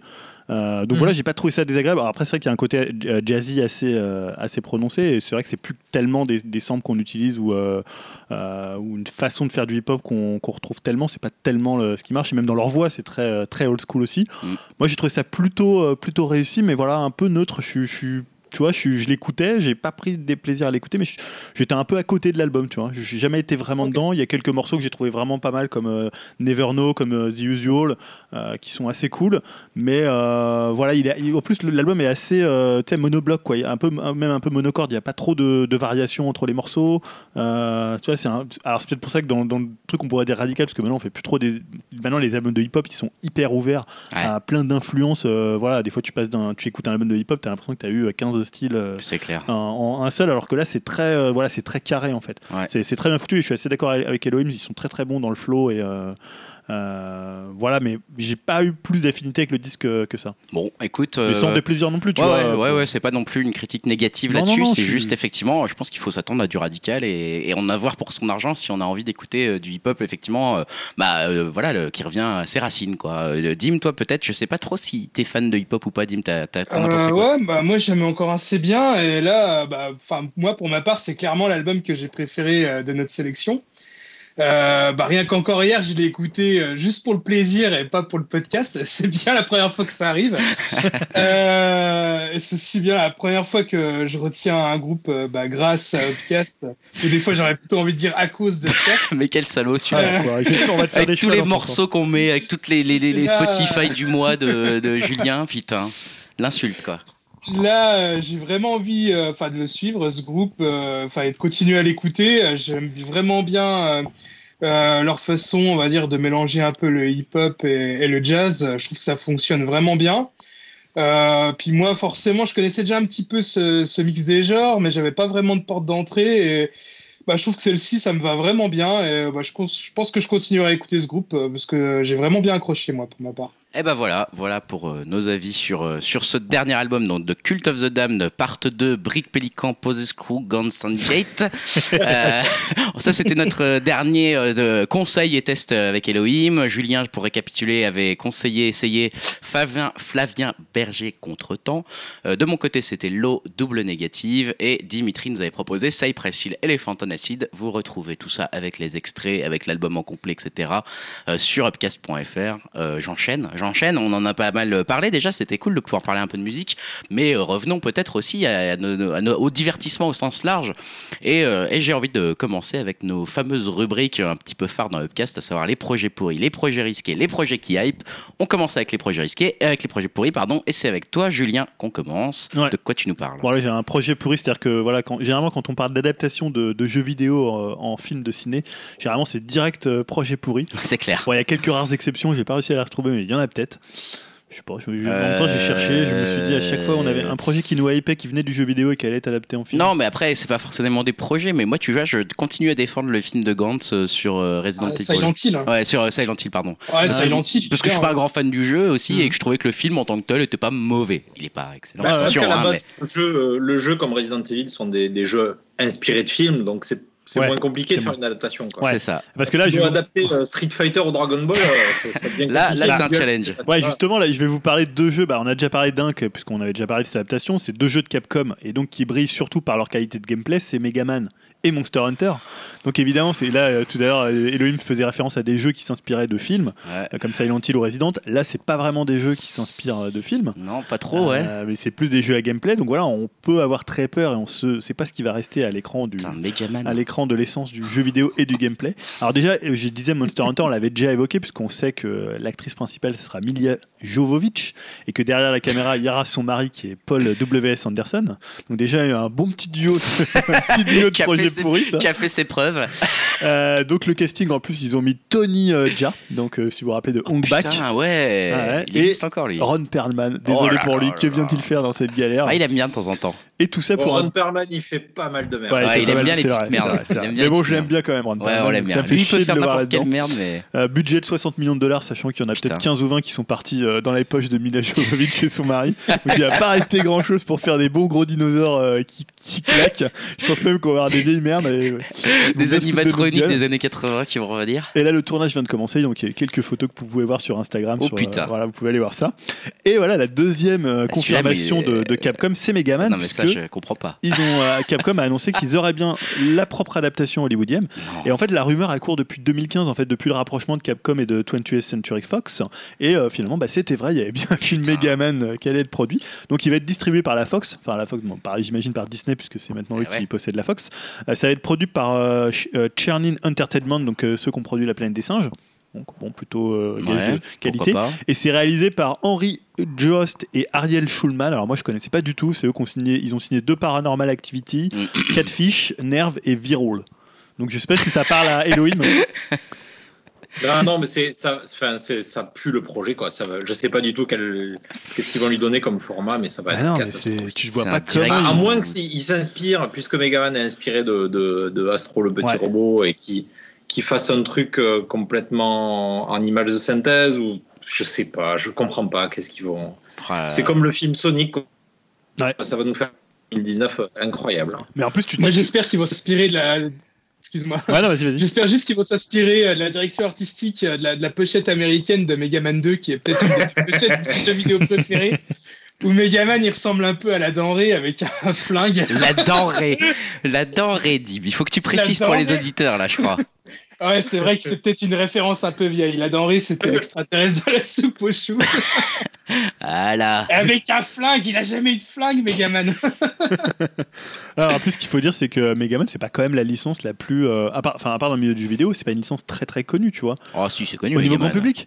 Bon, Ouais, c'est connu à force, mais c'est pas très vendeur, quoi. Ouais, ça c'est- s'est jamais vendu à des milliards, des millions d'exemplaires. ouais. Non, il y en a eu tellement qu'à un moment, ils ont dû dire on en a vendu 10 millions, mais comme il y, a- il y en a, y a déjà 10 Megaman, euh, mais il y a le C'est 11 ça. qui arrive, finalement, tu te dis bon. Mais bon, ouais, ça fait un peu peur quand Ça, même. ça hein. je, me, je sais pas du tout à quoi m'attendre là pour le coup. Je Et vois Monster pas, Hunter, euh, ça fait aussi peur parce que tu te dis que ça va être une espèce de vieille merde de sous Non, mais Jurassic Monster Park. Hunter, c'est sûr, ça va être une merde. De toute façon, Mila Jovovich et l'autre, là, euh, je veux dire, Anderson, là, c'est, c'est- il fait de la bouse. Point, on le sait. Ce truc-là, je, euh, je, je vois même pas, en fait, ce que ça va être à l'image. Je comprends même pas ce qu'on va voir, en fait. Je, je, je sais pas. Non, mais alors là, je vois pas. Je... Si, il parlait bien d'une adaptation en film de Tetris. Ouais, hein. c'est vrai. Oui, c'est vrai. C'est Ça pas pouvait faux. être plus drôle. C'est pas faux. À la limite, ça m'intriguait plus que ça. Bon, en tout cas, c'est du bon gros projet de merde. Merci Julien. Bon gros projet pourri. On en a un autre avec Dim, euh, qui est. euh, de quoi c'est Qu'est-ce que c'est ton projet euh, pourri, Dim? Euh, alors, je vais vous reparler euh, du dernier train pour euh, Busan.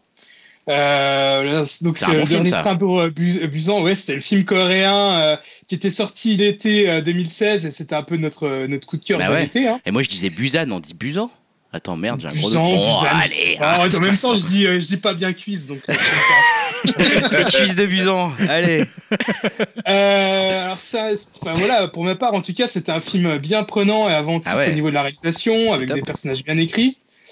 Euh, Enfin, même moi qui suis un peu blasé des zombies, euh, là, j'ai trouvé ça vraiment cool. Et euh, bah, pas étonnant hein, d'apprendre aujourd'hui qu'un remake américain va être réalisé. Ah. Et euh, ça sera produit par euh, James Wan et son acolyte qui s'appelle Gary Daube Herman. Alors lui il porte vraiment bien son nom. Oh putain, un mec à suivre Euh, alors, parce qu'en même temps, c'est le scénariste de La Nonne qui est actuellement en salle. euh, Ah, que j'ai pas vu, mais euh, marche bon, bien, hein. pas trop bonne presse. hein. Ouais, pourtant ça marche. Hein. Et euh, je pourrais euh, être éventuellement confiant euh, par James Wan, mais bon, c'est c'est parce que voilà, c'est pas parce qu'il y, a un- grand nom sur l'affiche en tant que producteur que ça peut donner un bon film. hein. Euh, je peux prendre l'exemple par exemple de Spielberg avec les Transformers, euh, voilà, où, où je pense qu'il a produit aussi pas mal d'autres merdes. Et on sait que Wan a déjà produit des films bah, du genre euh, Annabelle qui étaient vraiment pas ouf. Donc euh, bref, j'espère juste que ce film va pas être une non plus trop trop pourri euh, ni euh, une merde édulcorée à la World War Z qui était bien bien naze aussi euh, en son temps. Donc euh, voilà. Bah écoute, effectivement, ça sent bizarrement mauvais ce truc. hein. C'est c'est vrai que c'est con parce que, encore une fois, je pense qu'on peut vous- que vous recommander le dernier train pour euh, Busan Busan euh, euh, pour Upcast parce que c'était vraiment, comme tu l'as dit, notre film de l'été euh, 2016. Du coup, c'était vraiment une très bonne surprise? Donc, dommage, dommage de tout gâcher peut-être. Passons au projet risqué, je vais passer la parole à Elohim qui en a. T'en as deux en fait des projets risqués, Elohim? Je suis pas sûr de tout à fait comprendre le conducteur pour le coup. Ouais, ouais, en a. T'en as deux, bah écoute, je te laisse commencer euh, avec celui que tu veux, du coup. Euh, alors, il y a une, une série avec euh, une série de Ridley Scott. Euh, j'ai, je crois que j'ai zappé le, le titre, par contre. Je suis un peu désolé. je, vais vous la, je vais vous la ressortir. Le projet risqué au. ça s'appelle We, Were- We Raised the Wolf, je crois. Ou Raised by the Wolf. Ouais, Ah, voilà, voilà. Éduqué par les loups. Un truc comme ça. Ouais, exactement. Et alors, en fait, ça prend le point de vue d'Android. Euh, et qui, qui, en fait, donc le, le point de vue d'Android qui sont sur une colonie, euh, dans, sur une planète, Ouais. où les humains essaient de, essaient de, de reconstruire la civilisation. Alors, je sais pas si c'est une colonie euh, post-apocalypse ou si c'est juste une, une colonie à, à. Mais en tout cas, ils essaient de, de reconstruire la civilisation un peu de, de zéro. Et puis, euh, euh, ça se passe pas très très bien, hein, évidemment. Euh, Il y a des problèmes, de, des problèmes apparemment de croyances et de religion euh, qui vont venir entacher tout ça. Oh. Et ça prend le point de vue des, euh, le point de vue des androïdes. Donc, je sais pas quel. Ah, euh, putain, il va nous refaire un truc où il joue de la flûte. j'imagine, mais le fait que ce soit Ridley Scott qui réalise une partie des épisodes, euh, bah, je sais pas ce que ça va donner. hein. Ouais, moi je t'avoue que les androïdes avec Ridley Scott, euh, j'en suis revenu là quand même. hein. J'en suis bien revenu.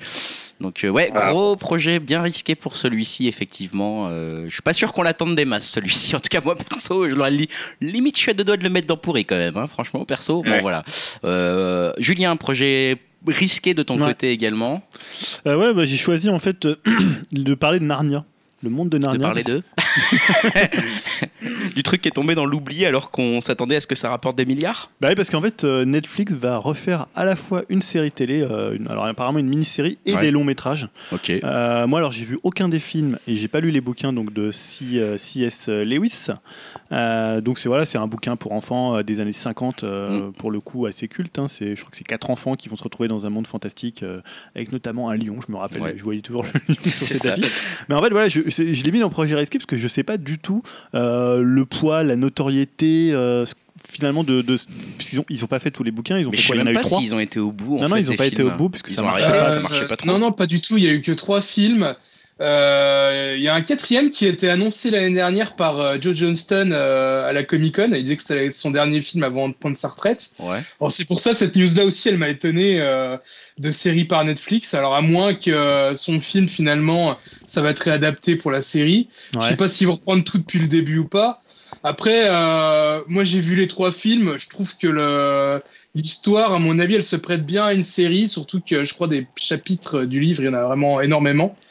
Donc euh, ouais, pourquoi pas quoi. Mais c'est vrai que c'est étonnant. Mais, mais du coup, en fait, les films n'avaient pas été jusqu'au bout faute de, faute de succès, en fait, concrètement, euh, pour le moment, parce que j'ai l'impression que Narnia 1, c'est un film qui date d'il y a super longtemps, quoi. Alors le euh, premier, ouais, il est assez vieux, je pourrais plus dire l'année. Je crois qu'il avait plutôt bien marché en son temps. Euh, pourtant, le premier film était assez moyen. Le deuxième film était vraiment euh, plutôt bon. hein. Ouais. Il était vraiment sympa et il avait fait un peu un bide. Ah. Et euh, ils ont quand même lancé un troisième film qui aussi aussi un peu viandé, quoi. Malheureusement, qui était parce que le troisième était pas trop trop mal non plus. Mais je veux J'ai dire, sais les chiffres sous les yeux si, si ça Ouais. vous intéresse. Ouais, vas-y. Euh, le, le premier, effectivement, a fait 745 millions. Ah ouais. Et il avait un gros gros budget pour l'époque, hein, puisque c'était 180 millions, c'était quand même Ouais. pas mal pour il y a Ouais, des gros acteurs quand même dedans. Ah ouais, il y avait du. ouais. Le second a fait 419 Et le, alors je parle du B- bo- box-office mondial. hein. Ouais, bien Et le troisième a fait 415, donc c'est pas non plus, Ouais, c'est pas le C'est- ratage. C'est pas la honte, ouais, c'est pas la honte. Mais bon. Non, non, et puis bah, je pense qu'ils sont. Mais après, sur le, le- le territoire américain, et il a fait que 100 millions, entre guillemets. Donc je pense que c'est là-dessus qu'ils ont, ils se sont dit, euh, c'est un peu risqué pour une suite. Et du coup, Voilà. Mais ça, a baissé, ça a continué à baisser euh, chaque année sur le territoire américain. Donc je pense que c'est pour ça qu'ils l'ont viré. Mais alors, je sais pas Mais si. ils ont jamais été déficitaires. hein. Ouais, mais vous savez, si sur, par, tu vois, par, par exemple, pour Le Seigneur des Anneaux, ou- enfin voilà, pour des films comme ça, il y a une grosse communauté autour. Est-ce que là, il y a une communauté pareille pour Narnia, que ce soit pour les films ou pour les bouquins euh Ah, les, les livres, c'est assez culte, hein, il me semble. Euh, je pense qu'il y a quand même une, une certaine communauté qui est derrière, euh, derrière Ah nous. ouais, tu crois? Parce que moi, j'ai jamais vu, genre sur Twitter, quelqu'un se réclamer de la communauté de Narnia, alors que des potheads ou je sais Ouais. pas quoi, là, t'en vois tout le temps, qui ils nous font chier à se dessiner des trucs sur la gueule pour pouvoir l'air d'Harry Potter ou à mettre des lunettes rondes. Ouais, tu vois, par exemple, Harry Potter, dire, euh, euh, Star pas, Wars enfin, ou euh, Seigneur des Anneaux. euh. Après, après, euh, je sais pas, mais j'ai l'impression que c'est un livre qui est quand même assez renommé. Quoi. Je, je l'en avais déjà entendu parler avant. Et... Bon, en tout cas, euh, J'ai l'impression que c'est quand même un peu une référence dans tout ce qui est culture et monde de l'imaginaire. Quoi. En tout cas, Netflix a mis la main dessus et mise donc sur une série euh, Narnia, si je comprends Une bien, et des films. et des longs métrages. Ah bah putain.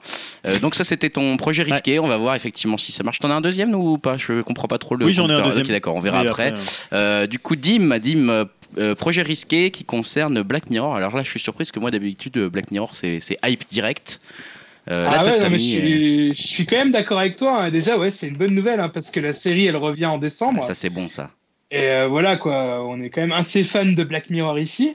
Euh, mais ça, ouais, ça n'empêche pas quand même que j'ai mis cette news dans les projets risqués, car il y aura un épisode interactif.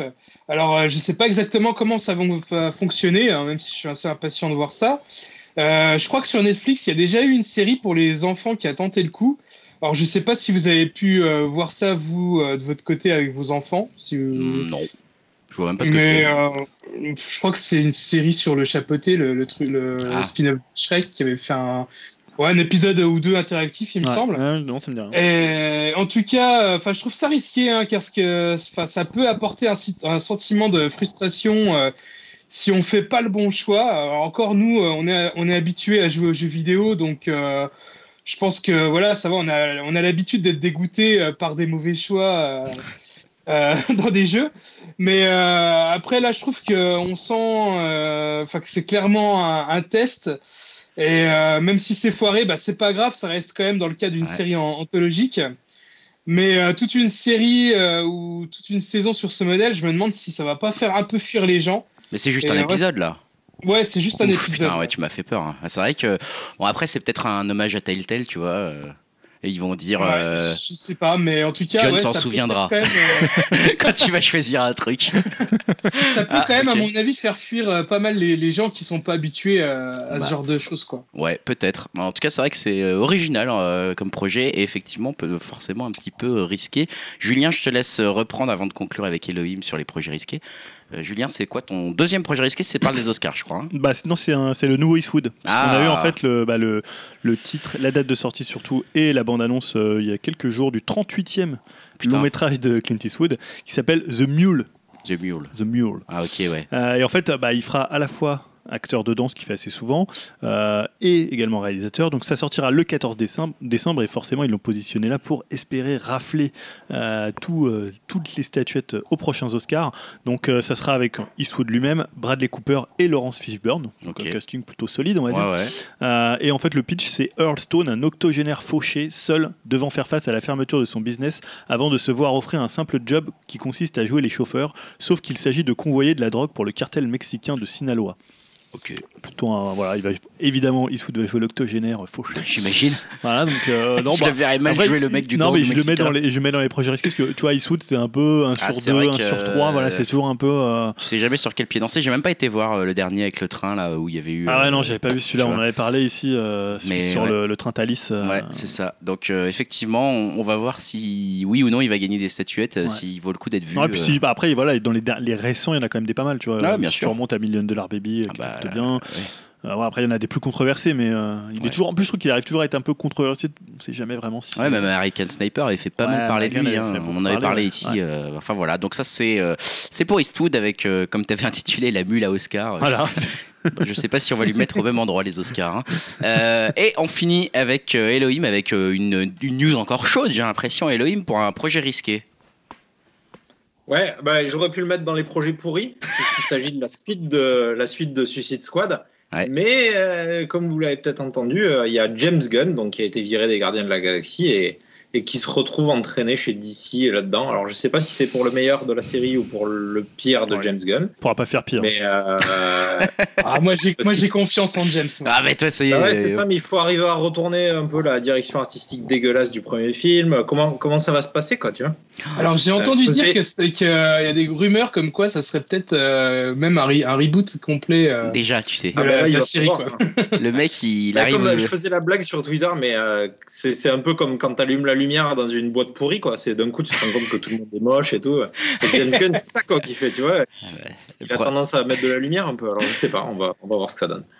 Le problème, c'est qu'on le voyait déjà un petit peu avant, que c'était même avant d'allumer la lumière, on voyait que tout le monde était un peu moche hein, dans le film. Donc c'est ça qui est un peu un peu dur. Mais euh, en- ouais, en même temps, est-ce qu'il peut pas que améliorer la situation Euh, J'ai envie de dire pour Ouais, DC. En même temps, c'est pas dur. hein. pour, pour DC, c'est quand même un gros coup, quoi, parce que James Gunn, il a, Oui, il, mieux, a un bon nom. Euh, il a rapporté quand même son film au milliard. Il a dépassé le milliard au box-office, hein, James Gunn. Donc, euh, il, il- c'est c'est quand même un gros nom pour DC. Et puis, il y a beaucoup de gens qui regrettent aussi qu'il soit parti. Ah, franchement, c'est une bonne chose quand même. Bah, pour DC, ouais. Ouais. Euh, après, rebooter déjà Suicide Squad, putain, mais. euh, Euh, Enfin, en tout cas, moi, je suis surtout content qu'il n'ait pas été blacklisté avec toutes les conneries qui lui arrivaient cet été. Quoi. C'était tellement con ce truc. Enfin bon, bref, après Ah, j'avais pas tellement suivi, mais ça m'a paru. je me suis dit, mais qu'est-ce qui se passe là? Moi, je me suis bien énervé dessus. Ah ouais, ça avait l'air bien chelou, mais enfin bon, écoute, on verra, on va suivre en tout cas ce nouveau Suicide Squad. Je suis sûr que Dimitri nous en reparlera avec attention. Ça, c'était le dernier projet risqué. Passons au projet qui nous hype un petit peu quand même. Et là, il y en a pas mal, notamment chez Elohim. Euh, Elohim, notamment une série de Park Chan-wook euh, Ah, pour la. BBC. Et ça, j'avais vu ça aussi. Je t'avoue que je suis aussi hypé. Qu'est-ce que qu'est-ce que t'en sais pour l'instant de cette série? Euh, alors, ça s'appelle The Little Drummer Girl, donc c'est euh, c'est adapté par un. C'est une adaptation d'un bouquin de John Le Carré. Alors, je crois qu'il y avait eu une adaptation que j'ai pas vue euh, d'un film euh, il y a quelques, quelques années. Euh, alors, c'est produit par ceux qui ont fait The Night Manager pour Ouais. la BBC. Donc, je sais pas si vous avez vu The Night Manager, mais déjà, c'était très bien. Euh, et c'est avec Alexander Sasgard et Michael Shannon. Je me Ouais. souviens pas du nom de l'actrice principale parce que je crois qu'elle est pas très connue. Euh, attends, je vais te Euh, redire ça. et- Ouais, mais alors esthétiquement, bah, ça claque. Euh, merci Park Chan-wook. Ouais. Euh, et puis la société de production, ils savent très très bien faire leur boulot. Et je crois que, enfin voilà, pour un truc, une mini-série de 6 épisodes, ça promet d'être très très très bien. J'ai pas la date par contre, euh, j'ai pas gardé ça. Euh, mais, mais bon, c'est c'est incessamment sous peu puisqu'il y a eu le trailer là qui est, qui est dispo. Bah écoute, de toute Ah, moi, façon, carrément, ça fait envie. à- même si j'avais moyennement aimé le, le film euh, US de Park Chan-wook, euh, dont j'oublie toujours le nom. Euh, Je peux celui pas avec euh, comment il y avait je me euh, souviens plus Nicole. Kidman. Oui, oui, je vois lequel c'est, mais j'ai encore voilà, oublié aussi. ça vraiment moins bon que ce qu'il faisait, euh, ce qu'il faisait avant. Mais voilà, ouais, c'est esthétiquement, il fait toujours des trucs assez dingues.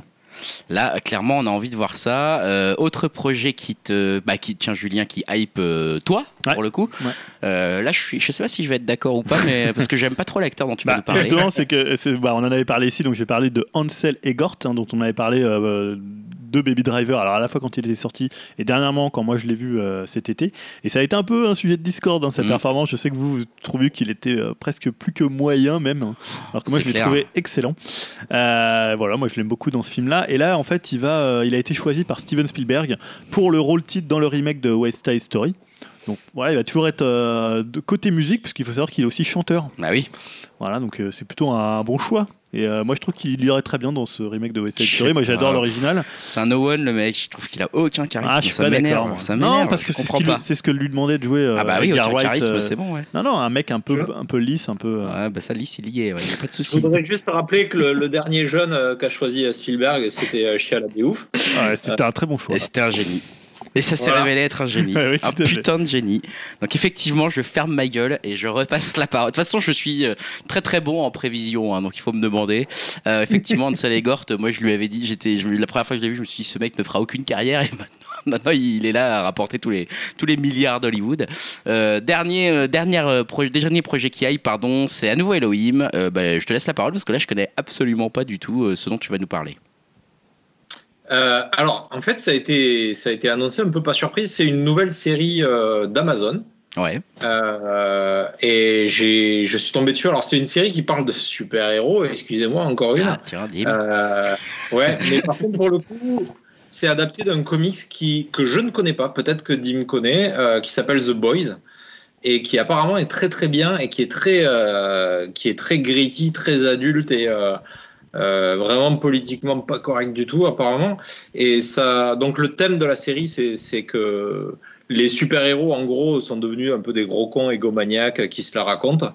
Et euh, donc ils mettent en place une espèce de, de police des super héros pour les rappeler à l'ordre et leur faire euh, les, les ramener un peu sur terre quoi. Sympa ça. Et euh, le ton, le ton me paraît très très bien.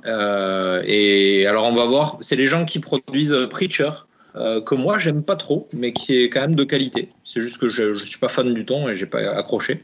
Donc c'est Evan Goldberg hein, qui est derrière ça. Euh, Il y a cette ouais, je suis assez curieux de savoir ce que ça va donner, mais euh, apparemment les premiers retours sont, sont assez bons, quoi. Donc euh, on verra. The Boys Et sur pour Amazon. début 2010.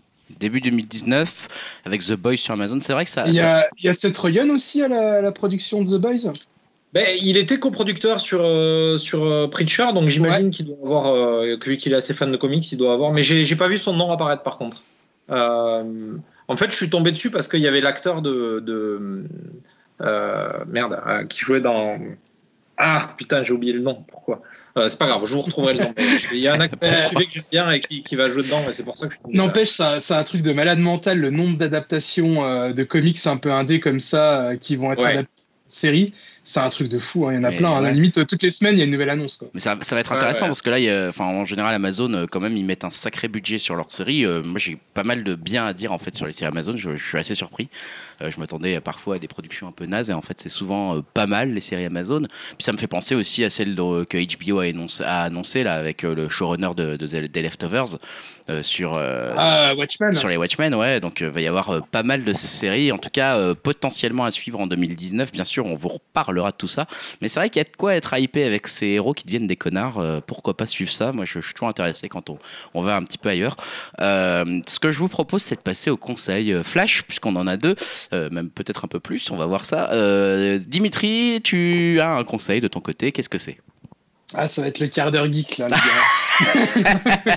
Le quart d'heure Oh merde non, non, je. Euh, non, je vais revenir sur le season première de Doctor Who qui a eu lieu dimanche soir en Angleterre. Euh, bah, surtout parce que c'est l'arrivée d'un nouveau docteur et c'est toujours un peu un événement dans la série. Et euh, voilà, c'est pour ça que j'ai décidé de vous en parler. Pour euh, ceux qui ne connaissent euh, pas Doctor Who, euh, bah, c'est la plus vieille série de science-fiction, elle a plus de 50 ans.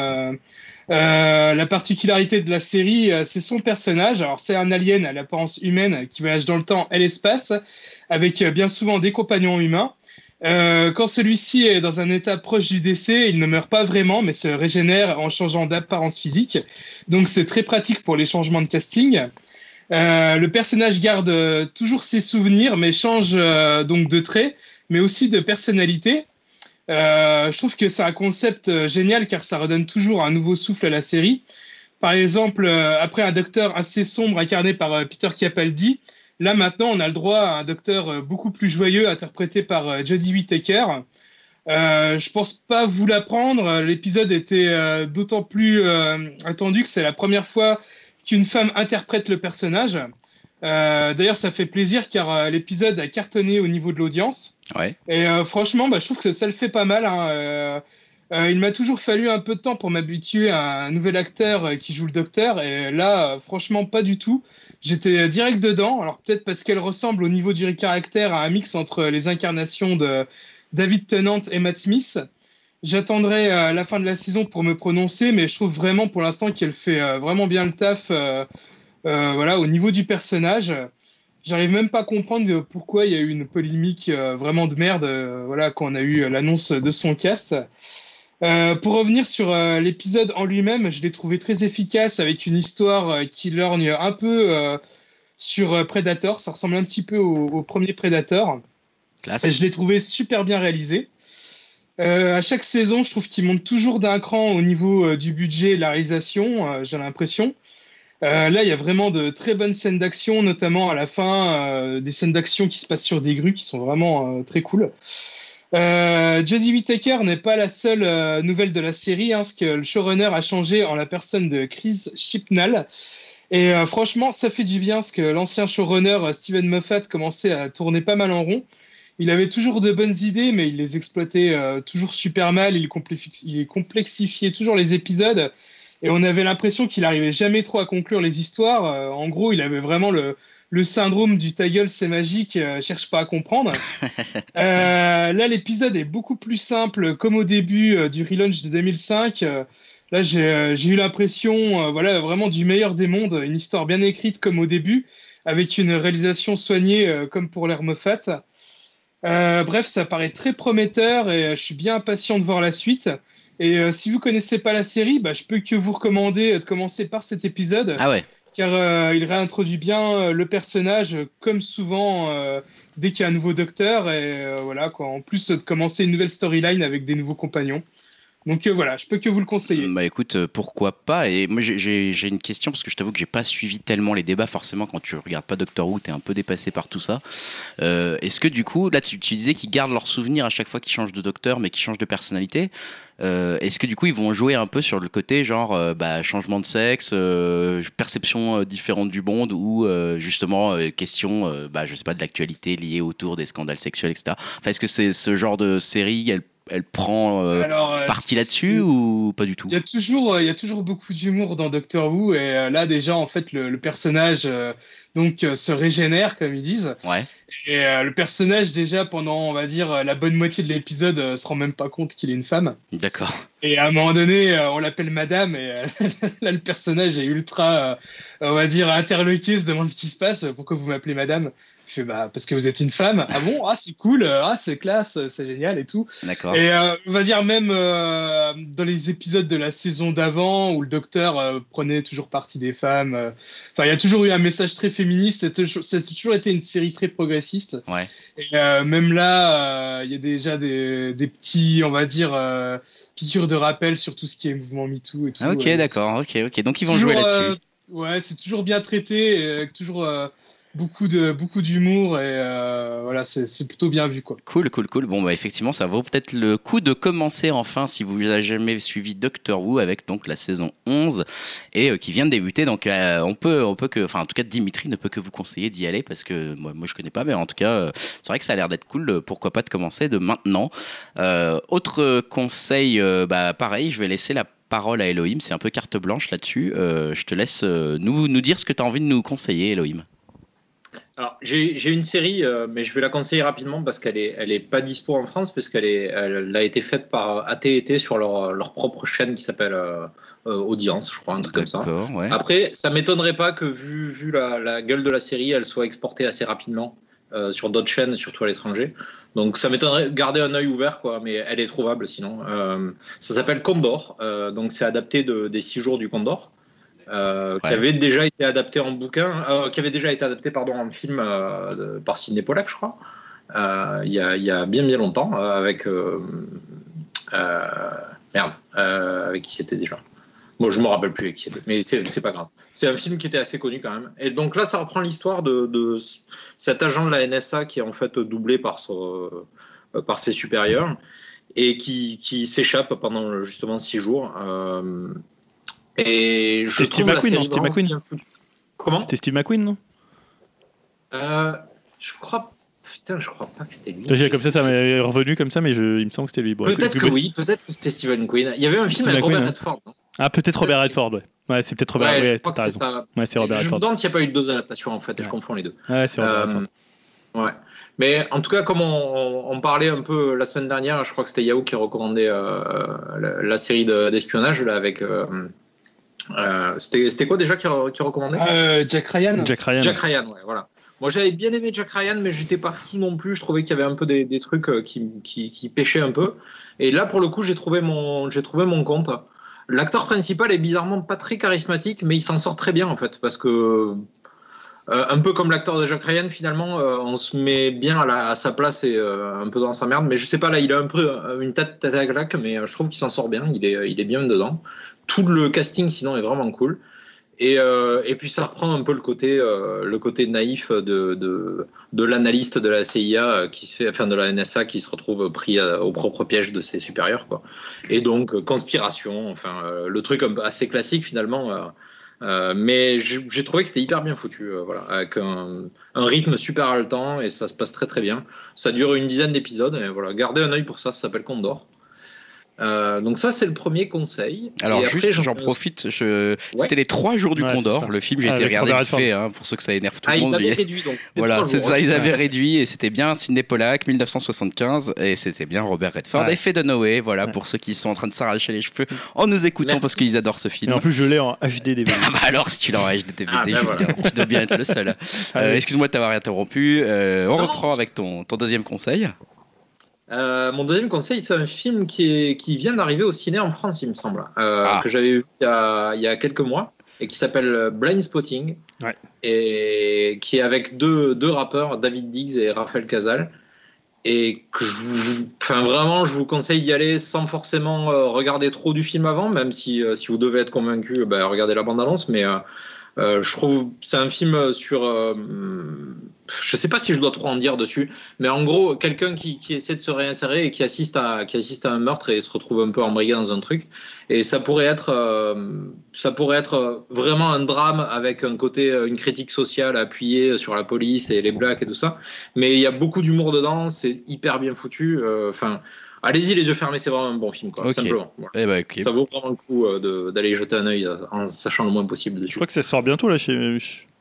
Et je crois que c'est sorti cette semaine, je veux pas dire de conneries. Par contre, à mon avis, c'est distribué dans peu de salles en France. Ça m'étonnerait pas, par contre. Blind. Spotting, euh, effectivement, euh, je, ça sort le 3 octobre. C'est sorti le 3 octobre euh, Ah, ben voilà. 2018, donc c'est déjà sorti, effectivement. Je sais pas trop, moi je l'ai pas tellement vu euh, dans les Ouais. affiches que. Ah non, c'est dommage, quoi. Ouais. J'avoue que je suis pas sûr qu'il soit euh, beaucoup beaucoup distribué en France, mais euh, écoute, pour ceux qui ont l'occasion de le voir près de chez eux, euh, Blind Spotting recommandé chaudement par euh, par Elohim. Donc Ah, euh, ouais, ouais. euh, donc Ah euh, ça, ça tombe bien, j'ai envie de dire, on va on va pouvoir enchaîner tranquillement avec le cinéma. hein. Je crois que t'avais pas de t'avais pas de Spotify. euh, on a déjà assez parlé musique Oui, comme bah ça. oui, on en reparlera la semaine prochaine, enfin dans deux dans semaines, semaines. j'imagine.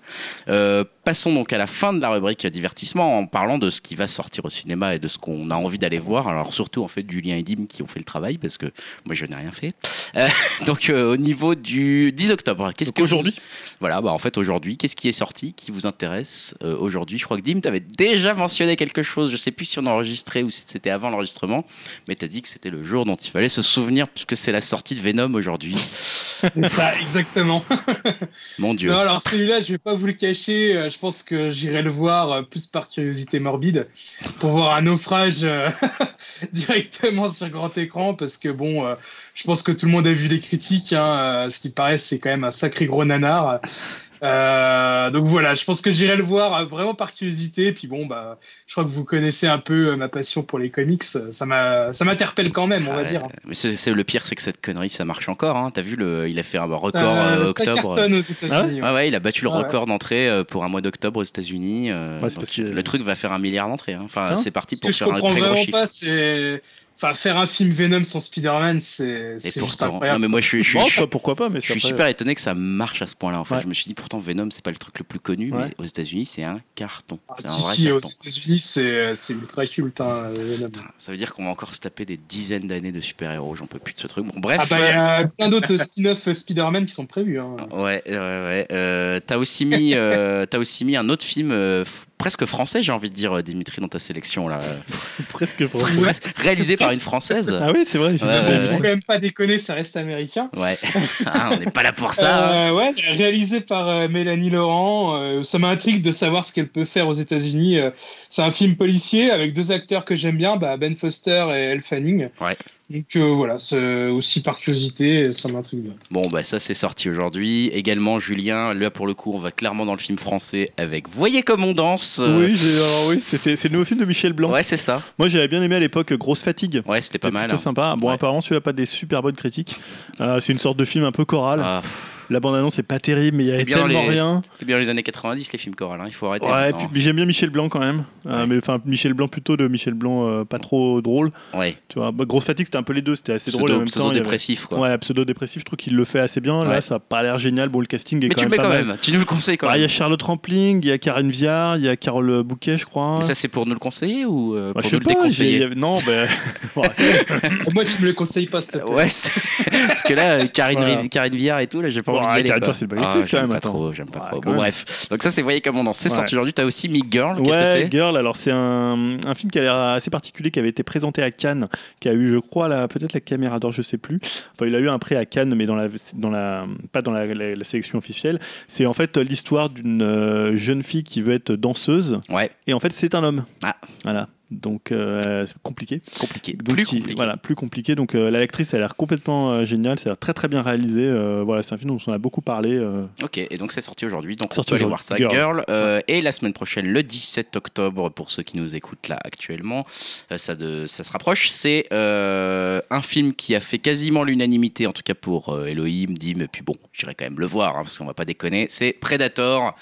Euh, Predator, euh, bah, est-ce qu'il y a quelque chose à rajouter là-dessus hein Euh, Je sais, on en a déjà beaucoup parlé. On a parlé des bandes annonces je qui faisaient peur, un petit Je peu. suis fan de la créature, donc euh, même si pour l'instant il n'y a pas un peu un- un- des, des sales critiques euh, sur le film, j'irai Ouais. quand même le voir juste pour la créature. Ouais, ouais, c'est c'est un peu compliqué toujours Predator. hein. Donc, Shane Black, Ouais, c'est Shane Black cette fois-ci. euh, c'est ce qui te donnerait envie d'y aller, quoi. C'est moi, c'est ça qui me donne envie d'y aller parce que le 2, je, bon, voilà déjà, euh, mais euh, et puis ensuite tout ce qu'ils ont fait avec Predator, c'était bon, c'était quand même assez spécial. Mais euh, ouais, pourquoi pas, pourquoi pas Predator, c'est le 17 octobre. Qu'est-ce qu'il y a eu de, de- de commun à vous tous? Il y a eu First Man aussi, Ah, quand ouais. même. Ah, ça, je sais pas trop. Parce La que la nouvelle bande-annonce épreuve me de fait pas Damien tellement, Chazelle. m'avait tellement envie. Donc, c'est ouais, de Damien Chazelle avec Ryan Gosling.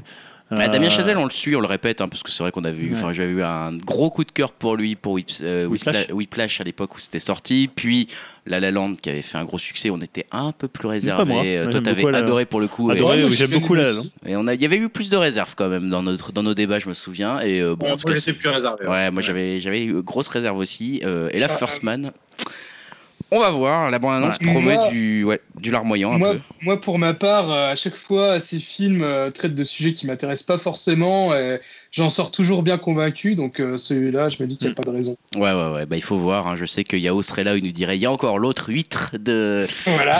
voilà, donc je le fais pour lui. hein. C'est un spécial big up à Yao. Alors qu'il vient de publier un tweet magnifique avec euh, Julien Création et Dim euh, en mode PNL PNL. Là, qui nous a Oh ravis pour notre vache. podcast. Qu'est-ce qu'il dessine. C'est assez superbe. On vous conseille Voilà, d'aller voir on est ça très content. On avait presque envie de sortir, de faire des morceaux pour qu'il y ait un Ah album bah avec cette pochette. ah ouais, elle est magnifique. hein. Ah, Julien, on va s'y mettre. Bravo Yao, allez, allez voir hein, sur Shinobi Yao, sur Yao, sur, euh, sur Twitter parce que ça vaut le coup. C'est vraiment euh, super sympa ce qu'il a fait. Merci encore Yao d'avoir fait ça. Euh, et puis euh, the, euh, the House That Jack Built. Je sais pas si je le prononce très bien, désolé Ouais, pour mon donc c'est le nouveau film de Lars von Trier. Massacré, ouais. Voilà, donc qui parle d'un serial killer en plusieurs histoires. Je crois que c'est 5 ou 6 histoires. Alors voilà, c'est toujours le problème. Moi j'adore Lars von Trier, mais il y a parfois, euh, bon, on en parlait, je crois que c'est Tim qui mentionnait ça, euh, Antéchrist, moi aussi j'ai vraiment eu du mal. Alors que par exemple un film comme Mélancolia, euh, que moi j'avais adoré, ou Dogville, euh, voilà, donc on sait jamais trop euh, sur quel pied on danse avec Lars von Trier, mais pour moi c'est un film qui a l'air vraiment intéressant. Il y a, la bande-annonce euh, m'a bien, bien donné envie d'aller le voir. Ouais. Toi, Dim, tu vas quand même alors que t'es pas non plus un grand Bah, moi, je fan. suis du même, je suis du même avis que Julien. Ouais. Euh, Antichrist, c'est pas, c'est pas mon truc, mais euh, Mélancolia, j'avais adoré. Et euh, là, j'ai un pote qui l'a vu au festival de Strasbourg euh, du film fantastique. Ouais. Et euh, là, je vois que le film dure 2h35 et il m'a dit que, euh, ouais, là, on va dire les trois quarts euh, du film, euh, des trois premiers quarts sont euh, vraiment euh, très très chiants où il se passe que dalle. et que par contre, la fin, c'était un truc de malade mental et euh, que c'était limite à la limite du supportable euh, tellement que c'était éprouvant, quoi. Waouh. Donc, euh, du coup, ça m'intrigue quand même. Effectivement, dit comme ça, à la limite du supportable. euh, Putain, je sais pas si Bon, il, envie. il exagère, il exagère un peu, peut-être, hein, j'en sais rien. hein, Bon, en tout cas, pas. ça, on ira peut-être le voir si vous avez envie de, de voir ça en France. Ça sort le 17 octobre. Voilà un petit peu le tour de notre actualité divertissement. Et euh, on va passer tout de suite à la partie jeux vidéo. Partie jeux vidéo, euh, partie jeux vidéo avec euh, pas mal d'actu sur un sujet très Le particulier sur retour du lequel débat. on va revenir euh, avec un débat ou en tout cas une discussion. Je sais pas s'il y aura débat, mais mais ça va être intéressant. Julien, tu voulais revenir sur le cloud gaming. Le cloud gaming, ouais, parce qu'il y a eu, comme tu disais, il y a eu pas mal d'actualités ces derniers jours. Et le cloud gaming, c'est un peu comme la VR, hein, ça fait beaucoup de débats dans le milieu jeux vidéo. Ouais. Alors on en a parlé ici, je crois qu'on avait parlé du projet, du projet Shadow. Puis on l'a souvent évoqué, puisque les constructeurs en- ils font souvent allusion euh, lors des conférences 3. Voilà, c'est toujours un peu. Ah, c'est un sujet qui nous intéresse nous depuis même Gaikai Ouais. euh, avec le, le rachat euh, de voilà par Sony etc. Voilà, nous, alors pour le coup, enfin là, je, je sais pas si je parle au nom de Dubcast, mais on n'a jamais ni été les fossoyeurs de cette technologie, ni les apôtres. On était un Non. peu, on allait, attend de voir. Voilà, on attend de voir, c'est un peu ça. Et voilà, sans dire non plus, comme j'ai pu le lire parfois, que c'est l'avenir du jeu vidéo et ou, ou que c'est la fin du jeu On vidéo. s'est peut-être plus enflammé sur la VR quand même Peut-être sur la. VR, ouais. On on va tous en acheter un.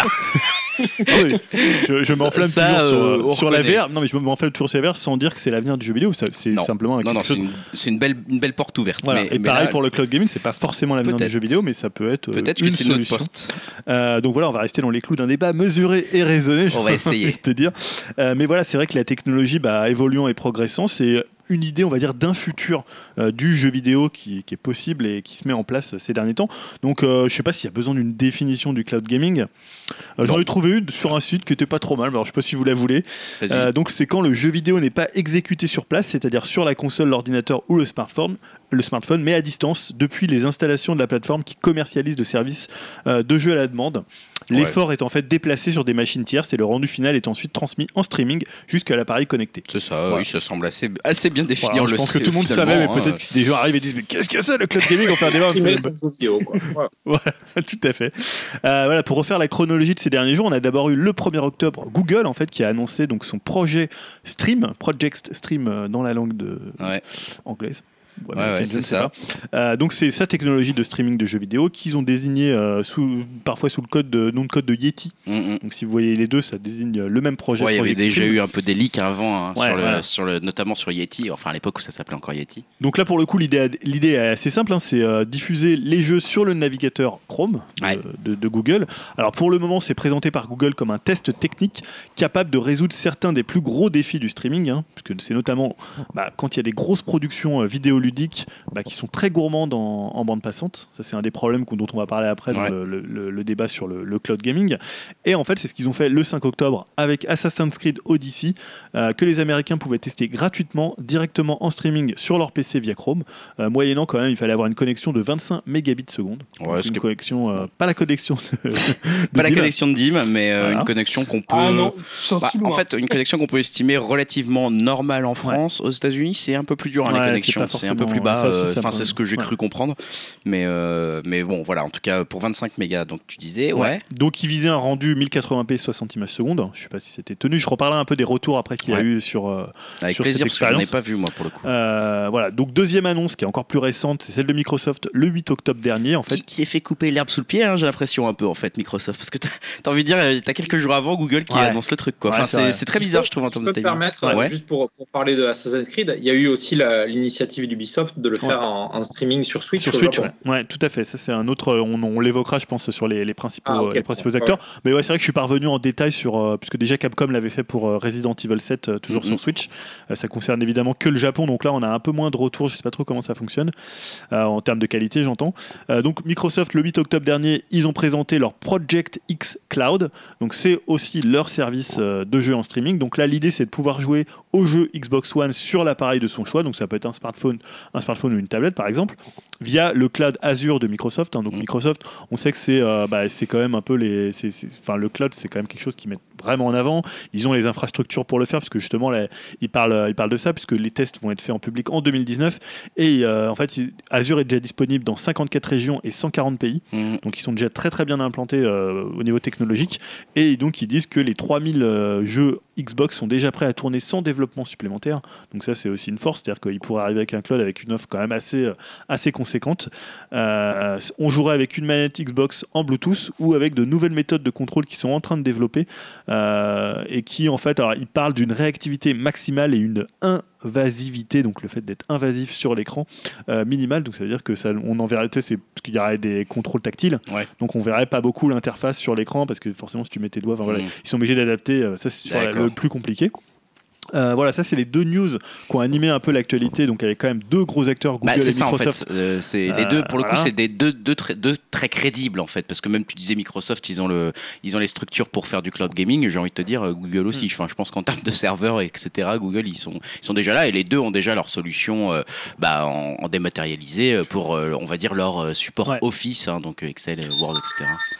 Ah, Et euh, voilà, justement, moi je, vou- je voulais parler donc euh, un peu de deux volets, c'est-à-dire d'abord parler un peu de la technologie du cloud gaming et un peu finalement quel avenir ça a laissé entendre pour euh, ce qu'on appelle les home machines, donc les, les- les consoles ou même les ordinateurs de, de salon.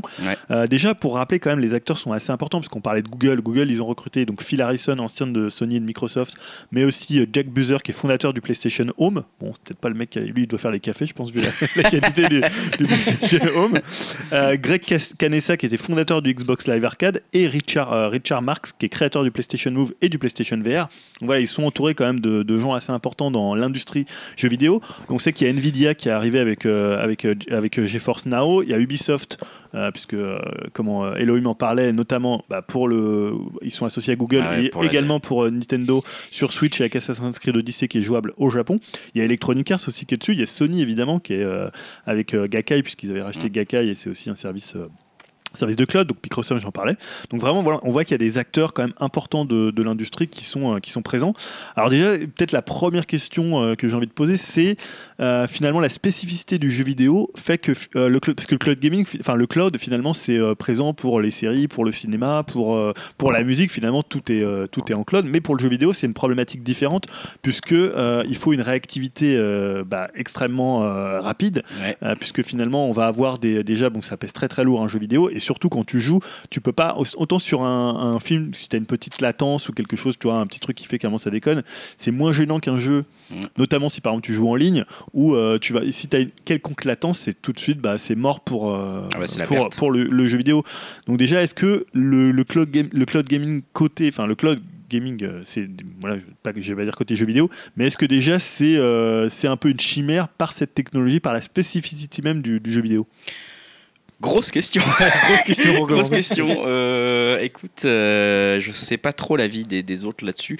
Euh, moi, perso, j'ai envie de te dire, euh, jusqu'à présent, euh, je me disais grosse chimère. En fait, j'y avais beaucoup cru quand j'étais un peu plus naïf et que Sony avait annoncé l'achat de Gaikai, etc. Mm. Et je me suis dit, ça y est, ils vont lancer un truc, on va pouvoir jouer en dématérialisé n'importe où. Enfin, exactement ce que venait d'annoncer Google. Moi, je me l'étais déjà imaginé à ce moment-là, euh, en y croyant euh, dur comme fer. Donc, tu vois, très très naïf à l'époque, parce qu'en fait, ils s'en sont pas vraiment servis comme ça. Ils s'en sont servis différemment, Ouais. mais pas, pas dans cette optique-là. Là, je trouve que c'est un peu différent euh, et où je me dis donc j'étais plutôt reparti sur être méfiant. Et maintenant quand je vois que là ceux qui prennent la parole là dans cette dernière euh, semaine finalement bah voilà comment tu l'as dit c'est Google et Microsoft. Et euh, c'est pas en disant on va le faire c'est en Mm. disant bah vous pouvez essayer en fait. Euh, en tout cas pour Google c'est vous pouvez essayer ça marche déjà. Et puis même je trouve que le discours de Google est intéressant parce qu'ils sont un peu plus prudents en disant on veut vérifier la latence etc on est encore dans une phase de test. Ouais, on voit que même Microsoft, ils mettent vraiment en avant cette communication en disant voilà le je trouve Microsoft un peu plus rentre dedans hein, dans leur communication, un peu plus genre euh, ça y est, vous allez avoir 3000 jeux machin. Euh, Google, ils sont plus en mode genre Ouais. on fait des tests de latence. Euh, tu vois, genre on, on promet rien encore, je trouve. Enfin, c'est comme ça que je l'ai ressenti. Je trouvais qu'il y avait moins un côté promesse pour Google. Qui était Mais plus voilà, on voit qu'ils prennent un peu le, le, problème par le bon bout Ouais, et en disant voilà parce que tout le monde sait que ça va être un peu l'enjeu, savoir s'il y a une latence Exactement. euh, entre le, le contrôle que tu envoies Bah voilà, au et jeu. justement, c'est là où je voulais en venir. C'est que je me dis, quand tu as deux grands acteurs comme ça euh, qui vraiment en parlent, et cette fois-ci euh, très officiellement, avec une vraie annonce, avec des noms, etc., bon, qui vont peut-être encore changer, mais. Et, puis avec même des tests dans certaines régions pour le grand public et des bêtas, ou, des bêtas ouvertes annoncées, euh, c'est que là, ça se précise quand même concrètement et qu'ils ont en tout cas réussi euh, en partie à résoudre ce problème de latence, sinon ils lanceraient pas les tests à plus grande échelle. Ça, c'est sûr et certain, euh, puisqu'ils l'ont déjà testé en interne. Maintenant, effectivement, il va falloir que ça, cette promesse, s'ils arrivent vraiment à, la, à la tenir, il va falloir qu'ils ne la rompent jamais et Mm. que ça soit au cœur de leurs préoccupations. Donc, euh, euh, comme tu disais, j'imagine que là-dessus, euh, on va les, enfin, on va tous les attendre au tournant. Et quand je dis on, c'est même, euh, bah, même moi, le, gamer très casual, même euh, la personne qui ne joue qu'une fois par an sur son ordi, etc. euh, une latence dans un jeu vidéo, ça ne pardonne absolument pas, surtout à 60 images par seconde, avec une réactivité de l'ordre du millième de seconde lorsqu'on appuie sur un bouton pour avoir le- le- l'effet à l'écran. Euh, tout ça euh, à travers le monde et à travers des serveurs qui sont euh, parfois éloignés de plusieurs centaines de kilomètres. Ouais. Euh, Il faut, faut dire que ce qui est important, c'est le plus proche possible des Ouais, c'est serveurs. ça. Alors, euh, on a vu hein, déjà certains ont communiqué sur les cartes des Ouais. serveurs et de Ouais, leur Microsoft l'a fait avec euh, leurs Voilà, 140 on voit, pays. on voit qu'en France on est, on est bien. Ouais. Euh, mais euh, en tout cas, euh, je trouve que c'est c'est clairement ambitieux. Ils en parlent sérieusement. Je me dis que c'est bon signe. J'ai pas envie d'y croire encore trop parce que je me dis euh, ça me paraît encore techniquement fou Mm. euh, comme promesse. Donc euh, j'attends de voir. Euh, je dis pas que c'est une chimère, mais j'attends de voir. Je vais moins me- m'enflammer que pour la VR où j'étais en mode genre ça y est, ça va révolutionner le monde. Euh, parce qu'on a vu qu'en fait il y avait justement des problèmes techniques. Ouais. Et Ouais, là, euh, là, les problèmes techniques, j'avoue, me font euh, me font peur parce que je les trouve assez conséquents. Euh, voilà, je sais pas, ce que- je sais pas. Elohim, toi, tu toi tu es un, gr- un grand joueur de jeux vidéo, on va dire. Enfin, tu joues beaucoup, tu joues pas mal, tu consommes pas mal. Toi, tu Ouais, je consomme pas mal. Alors, ben, moi, je le vois d'un point de vue euh, qui est un peu différent parce que ici au Canada, Internet euh, et Internet au débit illimité, surtout l'illimité, est très cher encore. Ouais. Euh, je pense que ça tient, euh, ça tient à la façon dont le, le- euh, déjà dont la concurrence est gérée et puis dont le, le- c'est quand même un énorme territoire, donc je pense qu'il y a plusieurs paramètres qui rentrent en compte. Mais donc, euh, clairement, je vois que le- je crois vraiment au streaming du jeu parce que je pense que ça va aller euh, dans ce, sens-là. Il y aura deux machines. Maintenant, c'est sûr que les, constructeurs vont aller dans ce sens-là et ça va marcher, à mon avis, très rapidement. Mais l'infrastructure, pour moi, ici, est pas encore, euh, est pas encore capable ou alors c'est trop cher. Si je dois payer euh, 100 dollars de, euh, d'internet pour pas acheter une console, euh, ça sert à quoi en fait Ouais, c'est sûr. il y, a, il y a un problème de coût et de, de rapport avec ce que tu as au final euh, qui n'est pas intéressant ici. Maintenant, quand je vois l'état de l'Internet en France, en tout cas dans les grandes villes où le, le très haut débit est accessible pour pas très cher, eh ben, je pense que c'est déjà quelque chose de beaucoup plus, euh, beaucoup plus valable. J'ai des gens qui ont, que je connais qui ont utilisé Shadow, donc qui fait du, du Mhm. streaming PC. Euh, et apparemment, ils en sont contents. D'autres en sont moins contents, mais ça tient tout le temps à leur connexion, très souvent. Ouais. Euh, donc je pense que la limitation aujourd'hui elle est là. Après, Microsoft dit qu'ils sur leur, leur projet, ils, ont, ils travaillent sur des technologies qui permettent de réduire la latence, euh, Ouais. avec des, de réduire aussi la bande passante. Hmm. Alors tout ça, c'est, c'est, ben, ouais, c'est aujourd'hui là-dessus qu'il faut travailler le plus. Ouais. T'as l'impression aussi que la latence, ça va être, euh, que la latence, ça va être un peu le nerf de la guerre sur, euh, pour que les gens, les joueurs accrochent, quoi. C'est ça, c'est ça. Mais tout, tout est relié à- au fait que ben, si t'as pas un gros tuyau, ben, t'auras pas, t'auras pas un truc à 60 images par seconde et avec une latence euh, acceptable. Ouais. C'est juste ça en fait. Je pense qu'aujourd'hui c'est la seule limitation, c'est que tout le monde n'habite pas à côté d'un Ouais, gros, ouais, euh, ouais, ouais. Et c'est vrai qu'autant en France, on, Bah, est, on est bien Justement, servi. c'est mon cas, quoi. Et ouais, je- justement, Dim, c'est vrai que la transition est bien trouvée. On a déjà du mal à t'entendre par Skype de temps en temps. Euh, Est-ce que Ah, ça va c'est ça, ouais. J'ai j'ai déjà du mal des fois à enregistrer un podcast. Alors, euh, jouer à un jeu vidéo euh, comme ça, euh, pour l'instant, à mon avis, pour moi, ça reste un peu utopique.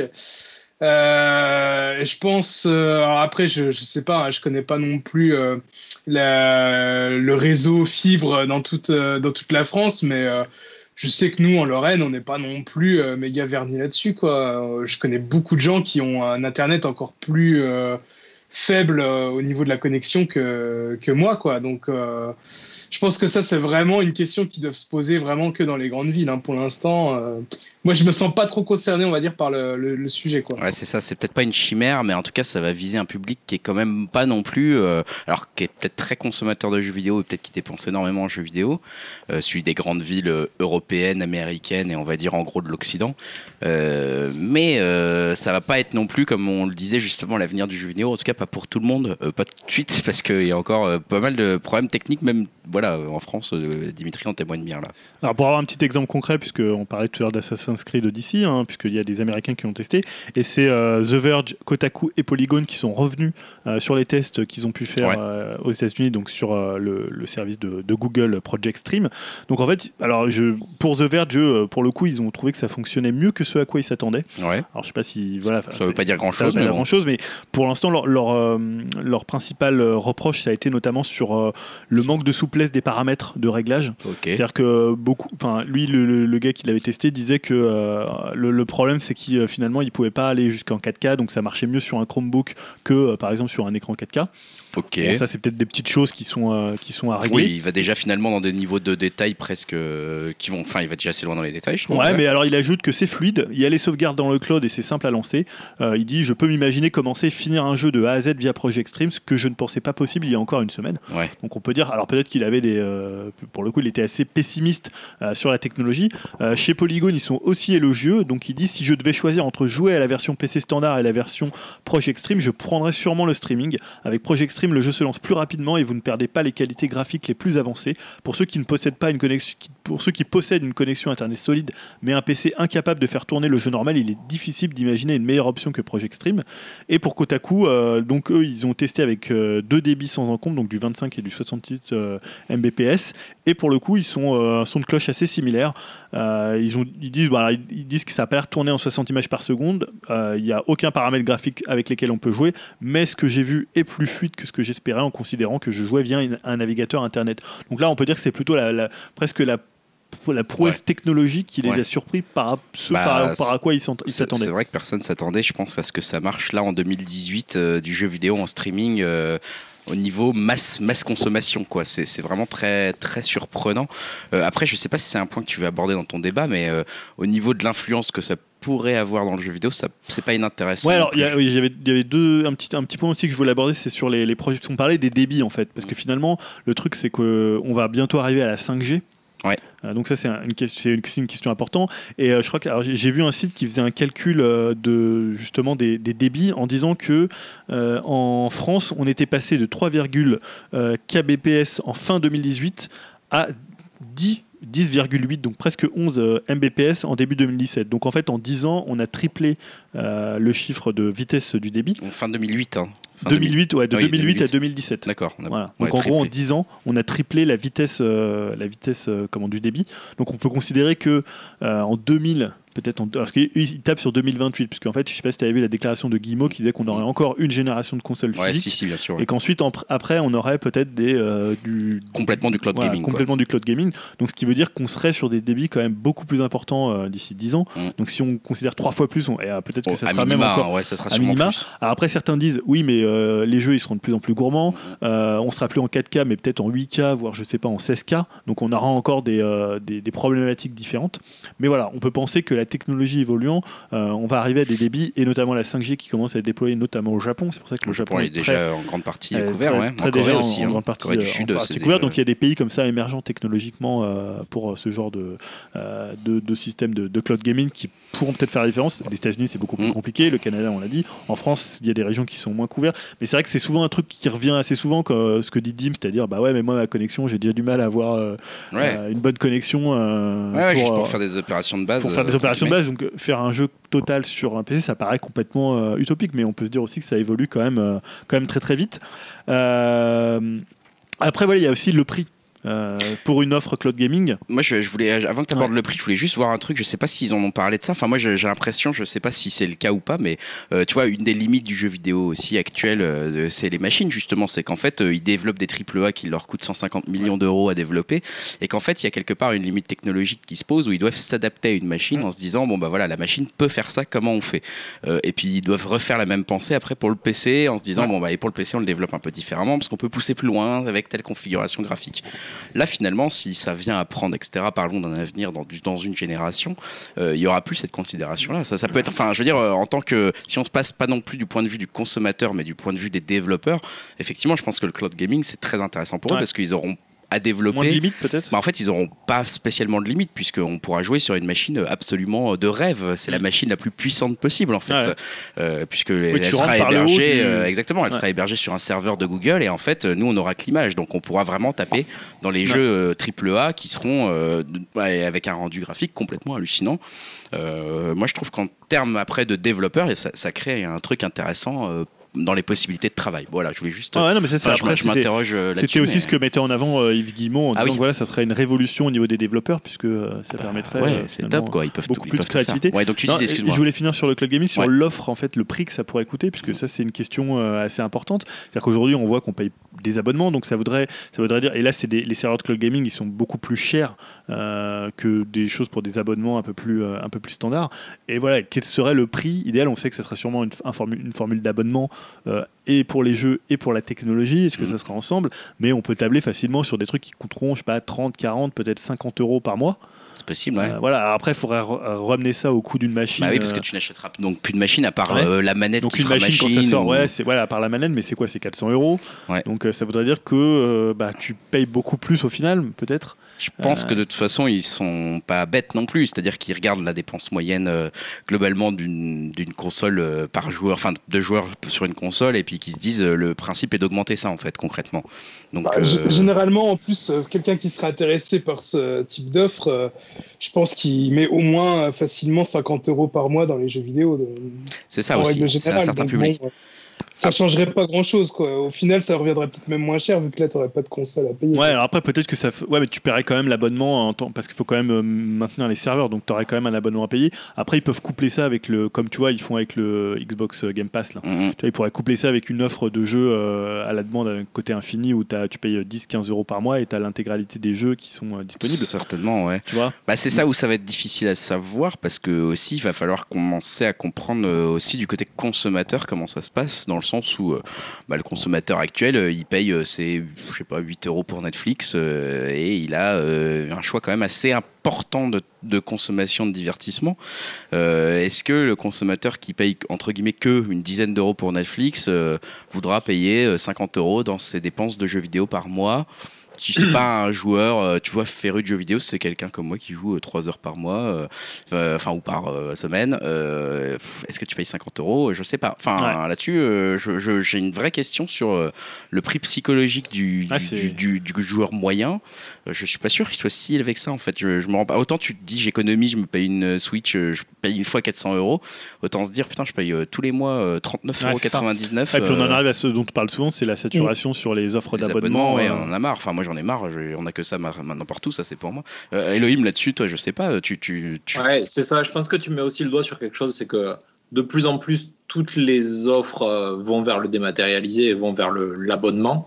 Et enfin, je sais pas vous, mais moi chiant. j'essaie de limiter, mais je pense qu'il y en a qui ont des abonnements chaque mois là qui commencent à faire cher. Quoi. Ah, bah, moi, Euh, plus. hein. Euh, entre ton Patreon euh, pour soutenir tel mec, entre ton, euh, ton internet, non mais c'est vrai, Non, Euh, mais ton clairement. Patreon, ton internet, ton, ton abonnement euh, pour un Spotify, journal, ton euh, machin. ouais, euh, on parlait de, de, de, de soutenir Gamecult et de machin.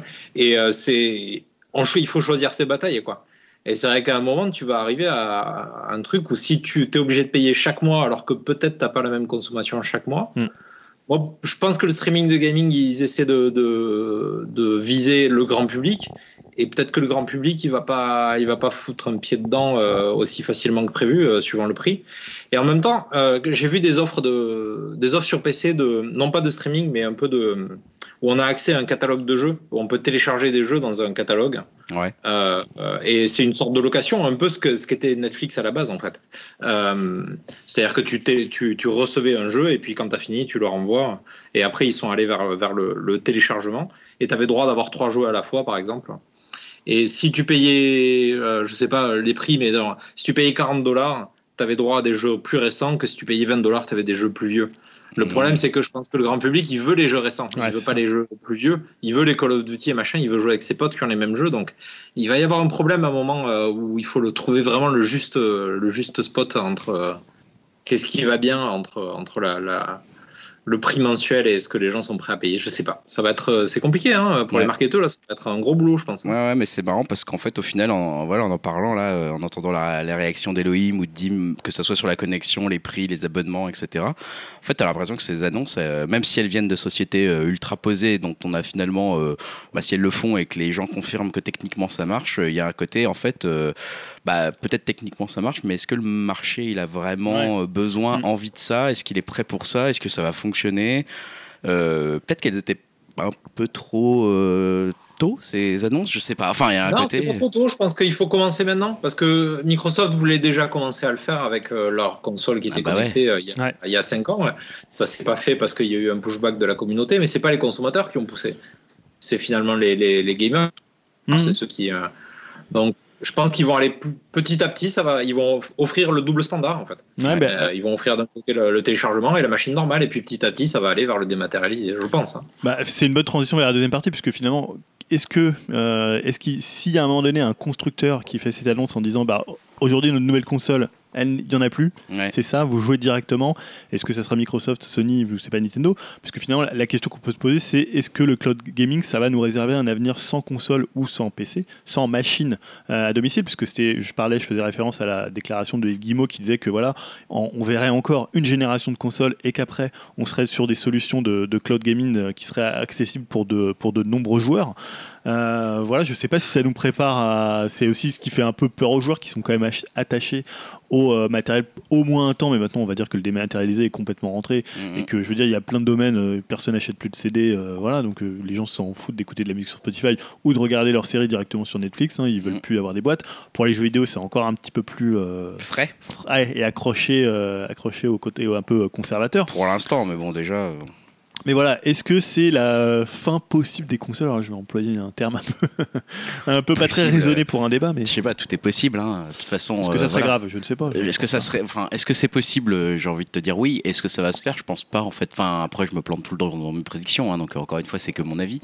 Euh, mais euh, en fait, euh, tu vois, aujourd'hui, euh, tu peux déjà en fait euh, jouer. euh, tu peux déjà t'acheter une machine euh, et puis ne jou- jouer qu'en dématérialisé presque en fait. Ouais, mais t'as toujours une console à la T'as base. une- euh, ou un t'as ordi, toujours effectivement, tu as toujours un support. Bah, là, une manette. euh, voilà, bon, ok. Mais, euh, mais en fait, ce que je veux dire, c'est que j'ai quand même l'impression que les machines se portent plutôt bien aujourd'hui. Euh, la PlayStation n'a jamais été vendue que ça. La Switch, euh, ça reste un succès que tout le monde euh, bah, euh, voilà, euh, découvre en fait à chaque fois. Les gens s'étonnent des chiffres de vente de la Switch, euh, encore maintenant, alors qu'elle est sortie Mhm. depuis quelques temps. Et puis, même à côté de ça, tu as des signaux un peu plus faibles, mais qui restent intéressants, type les ressorties des mini-consoles dont on se moque ici, mais qui se vendent par palette entière. Ouais. En fait, quelque part, les gens ont presque jamais autant consommé de machines que maintenant que tout est dématérialisé déjà, en fait. Enfin, qu'il y a une partie dématérialisée qui existe. Je me dis, en fait, euh, peut-être que ça sera plus une console, mais peut-être qu'il y a des gens qui vont sortir une sorte d'écran avec euh, un peu, bah, peut-être qui ressemblerait à une Switch, avec des manettes qui seraient bien pensées et qui seraient donc euh, connectées au système qui marchera le mieux à ce moment-là, comme si c'était un Netflix, une évidence, une référence, si c'est Microsoft, j'en sais rien, ça on verra. Et puis peut-être qu'en fait, ce, ce matériel-là, ce hardware-là, même s'il n'est pas signé Microsoft, même s'il est signé par quelqu'un d'autre, en fait, sera suffisamment bien pensé pour en fait devenir presque indispensable parce que ça sera une machine quand même intéressante pour utiliser ce service-là.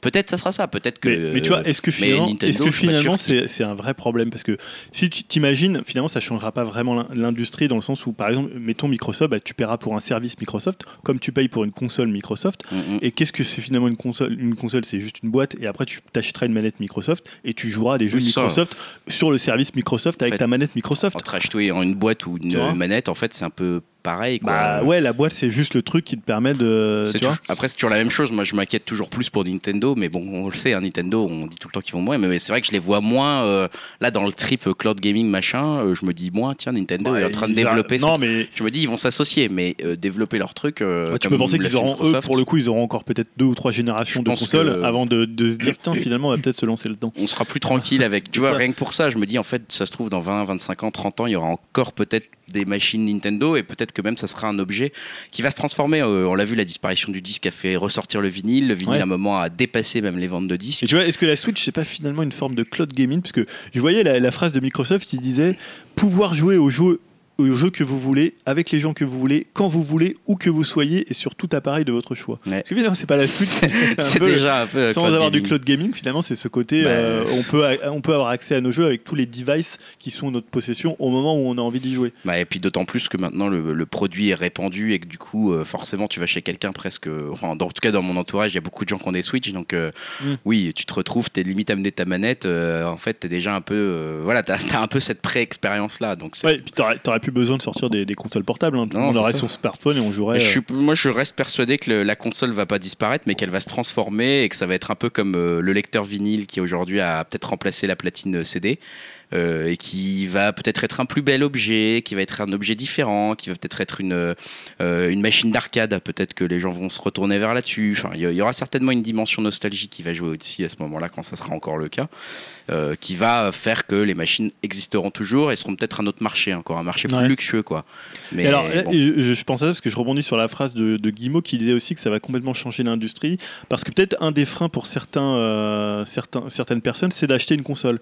Et là, tu peux te dire que si finalement tout est sur ta télé, ou tout est sur ton ordinateur, ou tout est sur enfin, une espèce de truc central où tu as, à la fois tes films, ta musique, tes jeux vidéo, finalement, ça va encore plus démocratiser euh, le jeu vidéo plutôt que d'acheter des machines spécifiques pour tel type de console, tu vois. C'est pas forcément faux d'ailleurs, parce que. Bah, complètement, ouais. Alors après, j'ai l'impression que c'est un peu la chimère, tu sais, parce qu'on voit beaucoup de. Ouais, alors tu peux jouer sur ta télé, tu peux jouer sur ta box. Et ça, c'est jamais des trucs qui ont tellement pris euh, dans l'univers des gamers. Je veux dire, le, le type qui joue sur euh, la Livebox, euh, je connais pas, quoi. Tu vois, les, les pubs où tu vois des gens qui s'éclatent avec une manette lambda sur des jeux qui ont l'impression d'avoir 10 ans de retard. Enfin, voilà, après, peut-être c'est une question aussi de positionnement, euh, de communication et de marketing, mais tu te dis, voilà, pour l'instant, euh, le- peut-être que ça peut être une- encore une nouvelle démocratisation euh, du jeu vidéo comme on en a connu avec la PS2, avec la Wii. Non, mais la possibilité, elle est, elle est clairement énorme, hein, effectivement. Euh, quand tu n'auras plus qu'une télé où ta télécommande se transformera en manette et où tu seras abonné mensuellement à un service qui te fournira euh, 4555 jeux qui seront disponibles. Tiens, bah, voilà, celui-ci vient de paraître, puis il est disponible pendant 6 mois. Vous pouvez y jouer gratuitement. Tout en payant votre abonnement, bien sûr, un peu comme Netflix, quoi. Mhm. Euh, tout ça, ça sera euh, bien sûr. Enfin, n'importe qui aujourd'hui, tu as des gens qui s'abonnent à Netflix qui sont pas spécialement ni des cinéphiles ni même des sérivores euh, et qui s'abonnent quand même à Netflix parce que en fait, il y a une espèce de hype mondiale autour de Netflix et qu'en fait, ça Mhm. facilite l'accès à un divertissement qui est une proposition autre en fait euh, que TF1, etc. Euh, maintenant, elle a disparu. Enfin, je sais pas. Bon, j'aimerais bien moi quand même avoir l'avis de- d'Elohim et de Dim sur la disparition des machines. Est-ce qu'ils y croient vraiment Euh, Je sais pas. Bah, dites-moi, euh, Dim, toi, t'en penses quoi?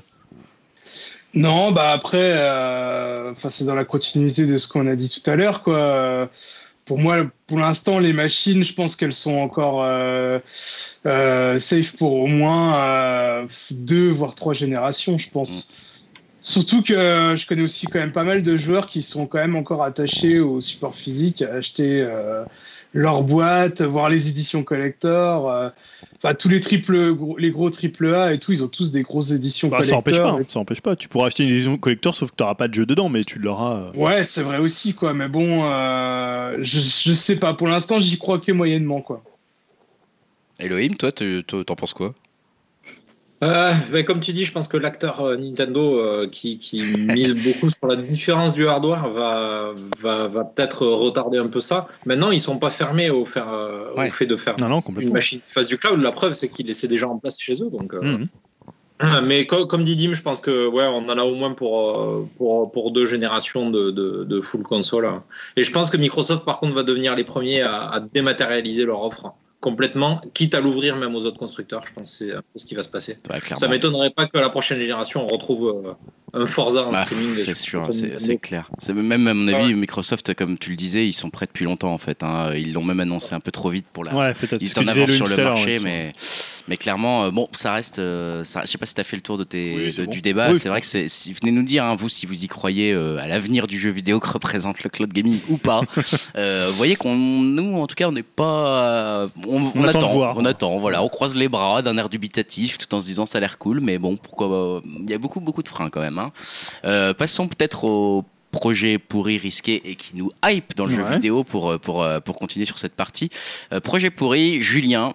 Alors, c'est pas vraiment un projet pourri, c'est une Ah ouais. histoire pourrie. Ouais, parce que attends, là, tu vas nous parler d'un truc que tu Ouais, là. de The Witcher. Bah ouais. Euh, puisqu'on avait déjà évoqué dans, dans Upcast, je crois, les relations entre Andrzej Sapkowski, donc qui est l'auteur de The Witcher, et. CD Projekt, Exact. qui sont les créateurs du jeu vidéo. Donc en fait, là, euh, ces, ces derniers jours, euh, bah, on a appris que Andrzej Sa- Sapkowski et ses avocats réclamaient 14 millions d'euros. Ou 60 millions de zlotis hein, pour les, les plus polonais d'entre nous, hein. un peu comme Dim. hein. C'est ça. a, il a des accointances polonaises. Il aime le polonais. Il aime le polonais. Donc il réclamait donc euh, 14 millions de- d'euros de, à CD Projekt, ce qui correspond en fait à 6% des profits qu'ils ont enregistrés, euh, soit pour Sapkowski et ses représentants, la compensation minimale qui devrait revenir à l'auteur des romans au titre de la protection du droit d'auteur. Donc ça c'est le premier élément. Sauf que voilà comment euh, CD Projekt a acquis légalement les droits de The Witcher. En fait, ils ont versé une somme à Sapkowski. En fait, lui à la base, il souhaitait pas négocier un pourcentage sur les Bah oui. ventes, mais toucher une somme fixe. Bah, c'est bien ça. Donc en fait, en 2017, il avait déclaré J'ai été assez stupide pour leur vendre les droits. Ils m'ont proposé un pourcentage sur leur profit. Donc déjà, les mecs ont été sympas. Ils m'ont dit Ouais, Tu veux ouais, toucher de l'argent sur ce qu'on va vendre? Il a dit J'ai dit non. Il n'y aura jamais de profit. Donnez-moi tout l'argent maintenant. J'ai été suffisamment stupide pour tout leur confier parce que je n'ai pas cru en leur succès, mais qui aurait pu deviner? Donc Et il donc, dit, il admet qu'il s'est planté. Maintenant, il vient Ah, là, t'as envie de lui dire, euh, bah, bien fait pour euh, toi. ferme ta gueule, T'avais écrit un projet, t'as C'est pris ton clair. chèque. Euh, écoute, bah ok, t'es l'auteur du bouquin.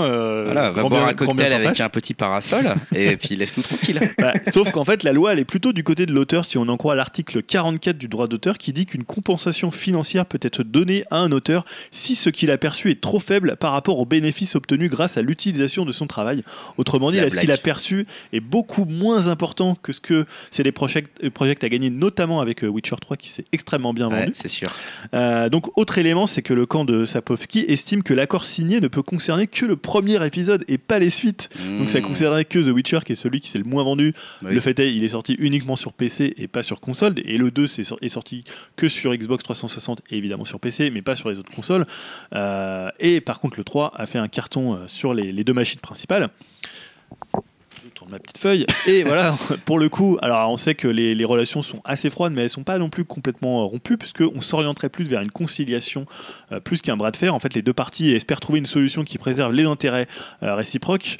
Bah voilà, mais moi je trouve quand même Sapowski, c'est pour ça que je l'ai mis dans les projets pourris, bah, il était un peu gonflé. Alors Ah ok, ouais, t'as le droit d'auteur, je comprends, moi je suis... Non mais le droit d'auteur il est ultra défensif en Europe. euh, J'ai l'impression que du coup c'est pareil bah, du coup là-bas. Bah. si, si je comprends bien, je sais pas c'est la loi européenne sur laquelle il se base là que tu mentionnais ou j'en sais rien. Mais Ouais, bah je pense que c'est la, d'auteur, oui, je mais- pense que c'est la loi européenne pour le coup. Mais tu vois, tu te dis, bah voilà, il a, il a touché, euh, il a touché l'argent à la base, euh, et en plus il a pas cru au projet, donc déjà tu pourrais dire, Ouais. bah, écoute, j'ai pas cru au projet, bon bah il a retouché l'argent en le vendant à Netflix là en plus. Et voilà, après il profite de la renommée Ah, du jeu sûr. vidéo pour vendre encore des bouquins, ce qui lui rapporte toujours des droits d'auteur, et également, bah évidemment pour Netflix, euh, parce que là on a appris que c'était Henry Cavill Ouais, qui jouerait le, rôle de, de Geralt. Je sais même pas si c'est Geralt d'ailleurs qui jouerait. Bah, en tout cas on sait qu'a priori il va avoir un rôle mais je sais pas si c'est Si, si, confirmé. c'est bien. ah c'est Geralt. confirmé Ok. Et d'ailleurs, il y a les actrices euh, qui vont Ah oui, jouer euh, aujourd'hui, là. Siri et Yennefer qui ont été castées. Ah Et euh, donc en fait, il sera consultant sur la série avec Henry Cavill, donc déjà il touchera de l'argent sur ça. Donc tu vois, moi d'ordinaire, je suis plutôt du côté des droits d'auteur pour respecter, mais on peut considérer que bah voilà, c'est des projets qu'ils ont fait. En plus, ils ont fait un boulot qui était post euh, Witcher, puisqu'ils ont euh, pris un peu après, donc ils n'ont pas non plus utilisé le matériau total euh, de euh, de Sapowski. Ils ont aussi créé leur propre Witcher, donc c'est quand même un peu gonflé. Ouais, je peu trouve que même c'est des projets qui sont presque un peu trop cool. Et alors après, peut-être qu'ils ont vu Non, que le droit était que- contre eux et que à mon avis, ils sont pas cool. hein. Ils ont des avocats. Oui, puis les- leurs avocats ont Mm. dit euh, bah vous le faites parce qu'en fait sinon vous- on va perdre. Mais Ouais. euh, effectivement, euh, t'as envie de dire euh, pff, mec. tu vois genre euh, putain mais comment tirer sur une corde encore plus que Ouais, ça quoi. Le gars il dit ah non c'est de la merde votre projet je Ouais, veux toute la thune et puis après il vient pas se trop plaindre. quoi. grandi quand même.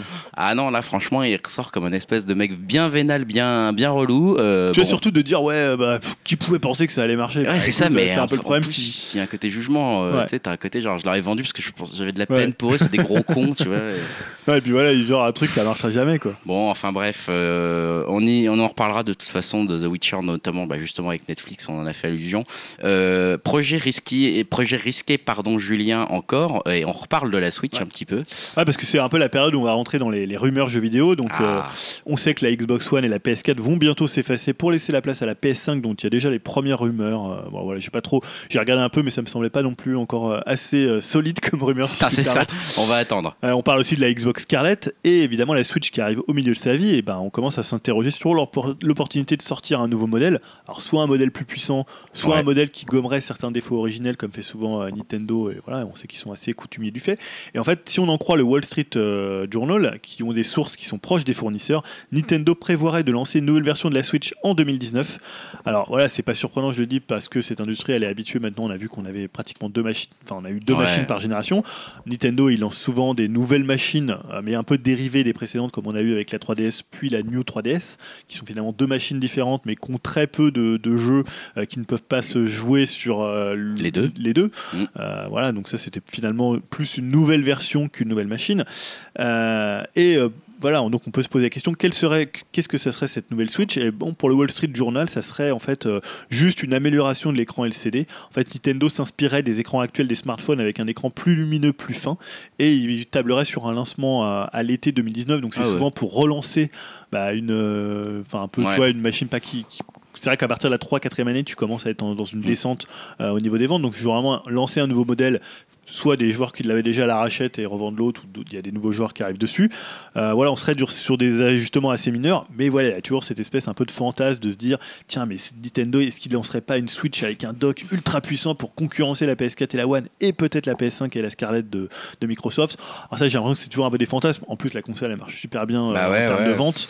Donc, est-ce qu'il viendrait un peu. euh, J'ai- Il me semblait avoir lu, alors peut-être je dis une énorme connerie, mais j'ai des genres de, un peu des déclarations comme quoi ils percevaient eux de leur côté chez Nintendo la Switch avec une durée de vie plutôt de 10 ans que, que enfin un peu plus longue Ouais. que d'habitude quoi. Alors ça veut dire que si tu prends 10 ans, ça voudrait dire que technologiquement tu auras une machine qui est déjà bien en dessous d'une Bah, qui PS4 est déjà à la ramasse One. maintenant, mais qui a jamais joué là-dessus en fait. hein. Enfin, qui s'est pas non plus positionné en se disant euh, je vais tout défoncer au niveau technologique. euh, qui Alors à moins qu'ils euh, croient beaucoup au cloud gaming et finalement ils se disent tous les gros jeux on les fera en cloud gaming et nous on sortira nos. Je sais pas, non, mais en tout Mario cas, euh, Zelda. qui, qui sortent une nouvelle machine. euh, Ça oui. c'est pra- pratiquement évident. Effectivement, des, à un moment des 3D, enfin Ouais. des 3DS ou des DS, il en sortait une nouvelle toutes les deux mois. Enfin, t'as- t'as- Ouais. c'était- t'avais la 2DS, la 3DS, la 3DS Ouais. XL, la 3DSi.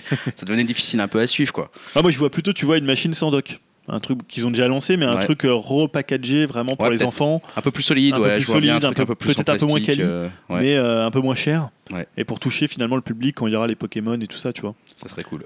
Donc voilà, ça on sait pas trop, c'est une rumeur. On verra. Projet risqué, en tout cas. Euh, projet risqué, pourquoi d'ailleurs, en fait? Pourquoi Bah, parce que euh, tu vois, non, bah parce que l'arrivée d'une nouvelle machine un peu euh, qui continue la gamme, j'ai jamais trouvé ça très hypant quoi. Ouais, c'est sûr que c'est pas non plus la plus grosse news du monde, en fait. Hein. On sait Tu que ça va venir, quoi. Tu te dis tu la rachètes parce qu'elle est un peu puissante. Moi j'ai acheté une PS4 Pro, mais finalement c'est pas non plus un truc qui a changé ma vie un quoi. beau gros pigeon, celui-là. Regardez-moi le.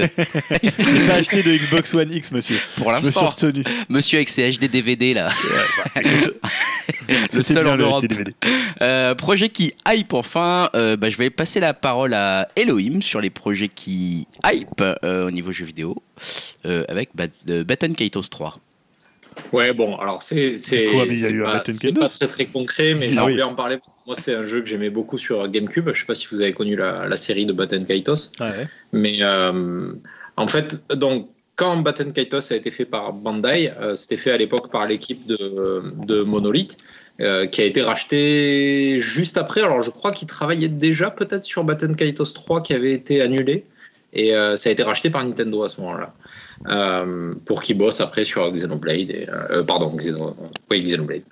Et donc, en fait, le designer principal, Yasuyuki One, a, je pense, fantasmé un peu à voix haute en disant que s'il récupérait la licence, il adorerait travailler sur un Batten Kaitos 3. Alors, est-ce que ça. Est-ce qu'il a parlé euh, sous, sous le contrôle de Nintendo ou est-ce que ça lui a échappé? Je sais pas. Mais en tout cas, c'est la première fois qu'on entend reparler de la licence euh, dans ces mots-là, quoi, venant d'un des développeurs principaux. Donc, euh, Mais parce que c'est intéressant de- de- d'y penser, pourquoi pas. Mais ce que tu dis là, c'est que la licence, elle appartient à Nintendo. Baton Kaitos Ouais. Tu es sûr de ça Non, je te demande. C'est une question. non, je, non, non, je pensais Bandai, c'est euh, Bandai. D'accord. Elle leur appartient toujours. Donc si lui veut lancer un truc, Ouais, il ouais, est obligé d'aller euh, d'y chercher Bandai Namco pour. euh, Il faudrait que. mais après, elle est inutilisée depuis euh, plus ouais. de 10 ans. non Oui, mais après il y a des, des fois des, ces gars, ils ont plein de licences et Mm. ils en font rien. hein. C'est clair. On est d'accord. Et puis, je ne suis pas sûr que le, le jeu, euh, même si le jeu a, a ses fans, Ouais. énorme- beaucoup de fans, parce que c'est un des seuls vrais JRPG qu'il y avait sur GameCube à l'époque. Euh, il a ses fans, mais ça n'a jamais été un truc hyper vendeur, parce que déjà, la GameCube, c'était pas un gros parc. Euh, donc, je sais pas jusqu'à quel point ça pourrait être euh, négocié, mais ça fait du bien de penser que les gens y pensent encore. Quoi. Voilà. Mais euh, voilà, on verra, on verra ce que ça donnera. En tout cas, c'est la première fois qu'on entend reparler de la- leur part, donc c'est intéressant.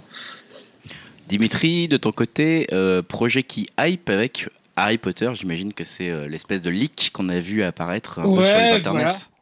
Bah, comme tu dis, un leak, hein, donc c'est une info euh, à prendre avec vraiment des méga grosses pincettes. hein. Euh, mais ouais, donc euh, bah, ce leak-là, ça montrait un nouveau jeu Harry Potter qui serait en cours de développement. Donc c'était filmé au téléphone portable avec une image bien dégueu pour faire encore plus vidéo prise sur le fait. C'est ça. Et j'avoue que je suis quand même bien hypé, hein, car euh, même moyen, j'aime bien moi les jeux à licence. euh, et là, avec Spider-Man, euh, je suis convaincu qu'on peut faire vraiment d'excellents jeux dans des univers connus. Surtout que là, si c'est vrai, ça devrait suivre vraiment un modèle justement à la Spider-Man, c'est-à-dire s'inspirer de la licence tout en créant une nouvelle histoire inédite. Ça devrait être un monde ouvert avec des éléments RPG. Alors j'imagine bien qu'on pourra apprendre des nouveaux pouvoirs et formules tout au long de sa quête et on retrouvera euh, entre autres des, éléments, euh, des endroits bien connus euh, de la saga comme euh, Poudlard ou la forêt interdite, entre autres. Et on incarnera un élève en cinquième année au 19e siècle et on pourra choisir son école, ses amis, mais aussi de faire le bien ou le mal. Alors, euh, le jeu montré sur la vidéo, hein, qui n'est plus dispo hein, depuis, il me semble, a l'air euh, de rendre vraiment bien. Et, euh, il a l'air vraiment beau et fidèle à l'univers des sorciers. Donc, franchement, si c'est vrai, pourquoi pas, quoi.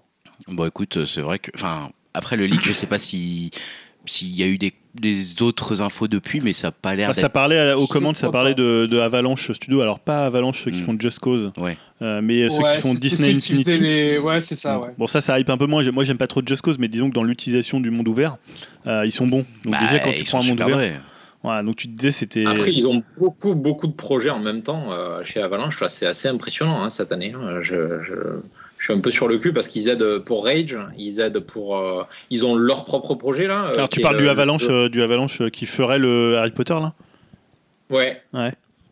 Ouais, mais euh, du coup, je sais pas. Enfin, euh, si c'est eux, si c'est bien eux, apparemment, ça paraît, ça paraît être le cas. euh, c'est assez fou. Alors, la, la personne qui a publié la vidéo a expliqué que on lui avait montré la vidéo alors qu'il était euh, dans un supermarché et que c'était des gens de. Euh, euh, je sais plus qui est l'éditeur, mais euh, de Warner donc, euh, qui étaient venus pour faire une espèce de, de, de sondage sur place en demandant à des gens ce qu'ils pensaient du trailer. Alors ça, ça paraît un peu ça bizarre. paraît complètement Ouais, un peu gros. Ça, ouais, ça paraît un peu dingo, mais, mais par contre, ça paraît être un vrai, vrai trailer. hein, Bah ouais, là ça semble je pense que difficile. c'est vraiment sous le point d'être annoncé, d'autant plus qu'il y a Fantastic Beast qui va sortir, donc le, le, au niveau du, du timing, c'est assez parfait. Donc, euh, Ouais. Ouais, et puis voilà, en plus je, je, ça bien fini. Ouais. Je crois que euh, je crois que c'était euh, je sais plus qui disait ça peut-être Gamecult que euh, il y avait eu des offres d'annonces pour euh, des pour trouver quelqu'un pour trouver des, des personnes qui euh, connaîtraient bien la culture anglaise. Euh, tu vois, il y avait tout un Ah truc oui. qui pouvait référer à Harry Potter et euh, D'accord. voilà. Ça paraît, ça paraît pas être trop un fake en tout cas. En tout cas, Non. si c'est un fake, il est bien, Il est bien fait. Il est super Non, bien non, fait. ouais. Mais effectivement, là, euh, on, on attend une confirmation proche. Projet qui hype, dernier projet qui hype. Julien, ce titre, est-ce que je. Qu'est-ce que j'en fais de ce titre? Passe le ouinge, il y a du monde sur la corde à linge. évidemment cette référence mais euh, oui, bien sûr, mais pourquoi? Enfin, pourquoi dans le jeu vidéo tu nous fais ça? Parce qu'en fait, il y a un projet qui m'a hypé. C'est un projet étonnant qui a été signé chez Devolver. Évidemment, Ouais. quand il y a des jeux étonnants, c'est souvent chez Devolver. C'est un jeu qui est signé des Polonais de Vile Monarch et qui s'appelle Weedcraft. Évidemment, le nom parle de, weed, de lui-même. Un weed, c'est un jeu de gestion autour du cannabis. D'accord. Euh, donc en fait, le communiqué de presse de Devolver explique en fait ce que c'est Weedcraft. hein. Il explore la production, la récolte et la vente de cannabis en toute légalité aux États-Unis face aux, aux enjeux politiques, culturels et financiers d'un pays dont la relation à la jolie plante verte qui sent fort est complexe et paradoxale. Donc ils ajoutent entre capitalisme rampant et mœurs étriquées, la police et la sphère politique auront chacun leur mot à dire à mesure que votre empire du spliff grandira. Donc prenez garde, l'herbe ne doit surtout pas être plus verte ailleurs. Donc voilà, là il part. Alors c'est un jeu qui s'annonce assez satirique puisque ce qu'il dit c'est qu'il faudra soudoyer la police, établir des relations particulières dans le monde politique, peut-être en faisant du, du euh, comment du, euh, du lobbying ou peut-être en graissant la patte de, de- de quelques poli- politiques. Mais euh, voilà, on attend aussi des mécaniques de jeu propres aux jeux de gestion. Donc voilà, je trouve c'est assez intéressant. marrant, ouais. Oh, les jeux de gestion, j'aime bien. voilà, toute façon. Inc. Moi je trouve c'est c'est plutôt un truc qui me botterait quoi. Tu vois, Ah, ça a l'air marrant. Le sujet est cool. Le sujet est assez cool, Ouais, donc ça ça change d'un SimCity un peu, hein, ou d'un Sims. Quoi. Bah ouais ouais, donc ça a annoncé en 2019 sur euh, Steam pour le moment. Pas mal. Euh, Whitcraft, on va, on va suivre ça. Projet effectivement assez hypant. Et puis, bon, on va, de toute façon, on a fait un peu le tour de, de- de ce qu'on voulait aborder, nous, dans la partie jeux vidéo. Il y a d'autres sujets hein, qui nous taraudent en ce moment, mais on se les garde pour. euh, On attend un petit peu pour le peut-être le prochain podcast. Il y a déjà des choses qui sont en train de, de chauffer euh, du côté du jeu vidéo. Et en attendant, il y a des sorties de jeux vidéo, justement, d'ici le prochain podcast. Qui... Il y en a beaucoup. Ah, en attendant le 26 octobre et la sortie de Red Dead Redemption 2, il y a quand ça. même du jeu vidéo Il y a quand qui même des sort choses avant. à se mettre sous la dent. Julien, euh, Julien Elohim, j'ai envie de vous laisser interagir l'un avec l'autre Ouais, alors parce je que vous en avez hein, listé plein. Alors je vais te rappeler, hein, il y a Call of Duty. Ah bah, voilà, Black Ops Black 4. Ops 4 euh, le 12 octobre. Voilà, je, je ne sais pas si un peu comme FIFA, il y a toujours des gens qui jouent à. Je pense, hein, sinon il le sortirait pas. À C'est ce que of je me dis Oh, J'en connais des amateurs. hein. Non, mais est-ce que c'est un, c'est un aussi gros carton que d'habitude? Je ne sais pas. C'est ça, je, je sais pas trop. Donc ça sort le euh, 12 octobre, c'est ça Ça sort le 12 octobre. Euh, tous les deux, euh, Elohim, Julien, vous et c'est vrai qu'on on le voit passer. Il y a déjà des, des annonces là-dessus. C'est Starlink hein, qui sort également. Ouais. Alors Bientôt, là, le curieux, 16. ouais, ouais. Alors là, c'est Starlink, c'est le projet de, de Ubisoft euh, qui va remettre en avant les jouets vidéo. Ouais, est-ce qu'on y Euh, croit encore bah à ce ouais, moi, j'ai un peu, j'ai un peu du mal à y croire, mais Ah, généralement, quand je ne crois pas à un truc, ça fonctionne. Oui, donc, ça. euh, Parce que, je vais essayer de leur dire et je te dis ça ne va pas marcher comme ça, ça marchera et ça leur fera plaisir. Bah non, ouais. voilà, c'est euh, donc en plus on sait que la version Switch, on aura euh, Fox Bah ouais, McCloud. C'est ça, exactement. Donc ça, Euh, non, mais c'est vrai que peut-être, en fait, les- peut-être les jeux pourraient revenir. Moi, je n'y crois pas du tout. Je veux bien des petites statuettes posées sur les je, pense que en termes de marketing, ils sont pas très très. Bah, je trouve ça chelou comme timing. truc. Bizarrement, alors qu'ils n'ont pas beaucoup de jeux maintenant, à part Assassin's Creed, et là pour la fin d'année, ils n'ont pas, pas beaucoup de choses, Ouais. mais ils le poussent pas trop. Et le jeu, pourtant, je pense, a plus de potentiel que ce que je croyais au début. Ouais. Euh, D'après des, des vidéos que j'ai vues, là, ça a l'air bien. Ils poussent vachement le côté Star Fox, par contre. hein. Ouais. Euh, ils ont encore montré un nouveau trailer avec, euh, euh, avec le, le- le Black Wolf, là, je sais plus comment il s'appelle. Donc ça, ils poussent vraiment à ce côté-là. Ils en font vraiment presque un jeu Star Fox. Mais tu vois, je pense qu'ils auraient dû faire une exclue Nintendo et laisser Nintendo gérer, tu vois, mettre des personnages. Nintendo Ah, à l'intérieur et de leur laisser gérer toute la partie jouet.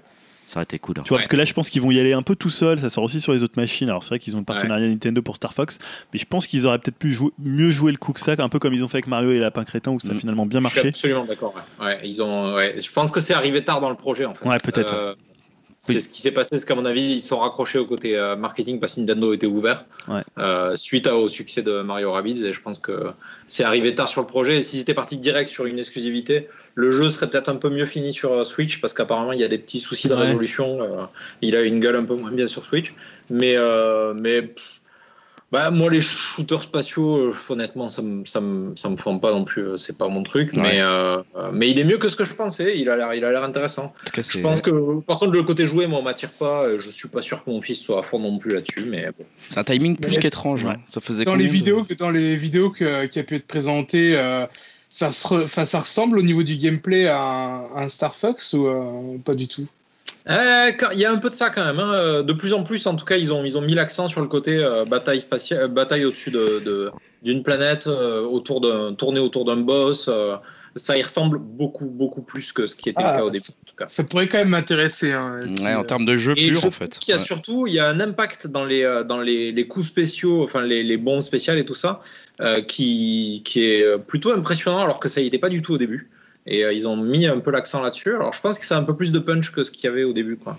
Mais faut voir, je, je sais pas. Mais Ça fait longtemps que j'ai pas aimé un Star Fox aussi. Alors bon. C'est pas mal qu'un Voilà. jeu aussi nous interroge comme ça. Enfin, c'est Oui, vrai qu'il oui, vient, il curieux. vient avec Oui, un timing euh, Mais euh, très regarde, il bizarre. sort, il sort dans 6 jours et euh, il y a, y a Ah pas non, beaucoup par de contre, zéro pub. Personne en parle, tu vois, donc c'est ça qui est Ah, il est dans, il est dans les prochainement sur euh, l'écran Switch de la, de la. de- Enfin bon, je sais pas si beaucoup de monde bah, y va, en tout cas, j'ai l'impression que je vais bientôt acheter des petites figurines de vaisseaux pour pas trop cher parce que le jeu va se planter. c'est ça qui est bien. Regarde-le celui-là, il est déjà frais comme une grosse hyène. à aller récupérer les peaux mortes qui traînent par terre, quoi. Ça me- m'étonne à peine en fait. Euh, Julien, t'as aussi listé sur Switch le 19 octobre Dark Souls Ouais, bah oui, parce que c'est bah, euh, intéressant de se dire. Bon, Dark Souls il est sorti sur toutes les machines sauf sur Switch. On ne sait pas trop pourquoi il avait été repoussé. Euh, mais voilà, c'est toujours. euh, bon, c'est un peu comme Diablo, tu vois. C'est un peu des jeux que tout le monde a dû jouer. Mais finalement, te dire l'avoir en portable, c'est quand même assez cool. Ouais, Donc, ça voilà. reste un argument sur la Switch. À chaque fois, on y revient hein, ce truc-là. C'est à chaque fois, on se dit, mais en fait, ça va être cool de Mm. jouer sur son canapé. Alors, tu peux l'avoir en meilleure version sur PS4 ou One, mais ou C'est ça, c'est pas grave. Euh, je reviens un petit peu dans le passé, pardon, parce que j'avais pas vu un des titres qu'Elohim avait noté The World Ends With You, Ouais. final remix le 12 octobre. Tu veux nous en parler un Ouais. petit peu, Elohim ou... Bah, c'est c'est un JRPG qui a vraiment une gueule particulière de, et euh, j'avais pas du tout eu l'occasion parce que j'ai pas eu de 3DS. hein. Et euh, le jeu m'intéresse assez. euh, le, le- le setting moderne aussi dans les RPG, c'est pas commun. Il y en a vraiment pas beaucoup. Euh, donc je, je sais pas, je me, je me tâte. C'est peut-être un jeu auquel je, j'y- je mettrai quelques heures dedans. euh. Ouais, il a une très bonne cote. moi, hein. j'ai- j'aime bien esthétiquement, je le trouve assez cool. Ouais, c'est un jeu qui a une très bonne Ouais, cote. euh.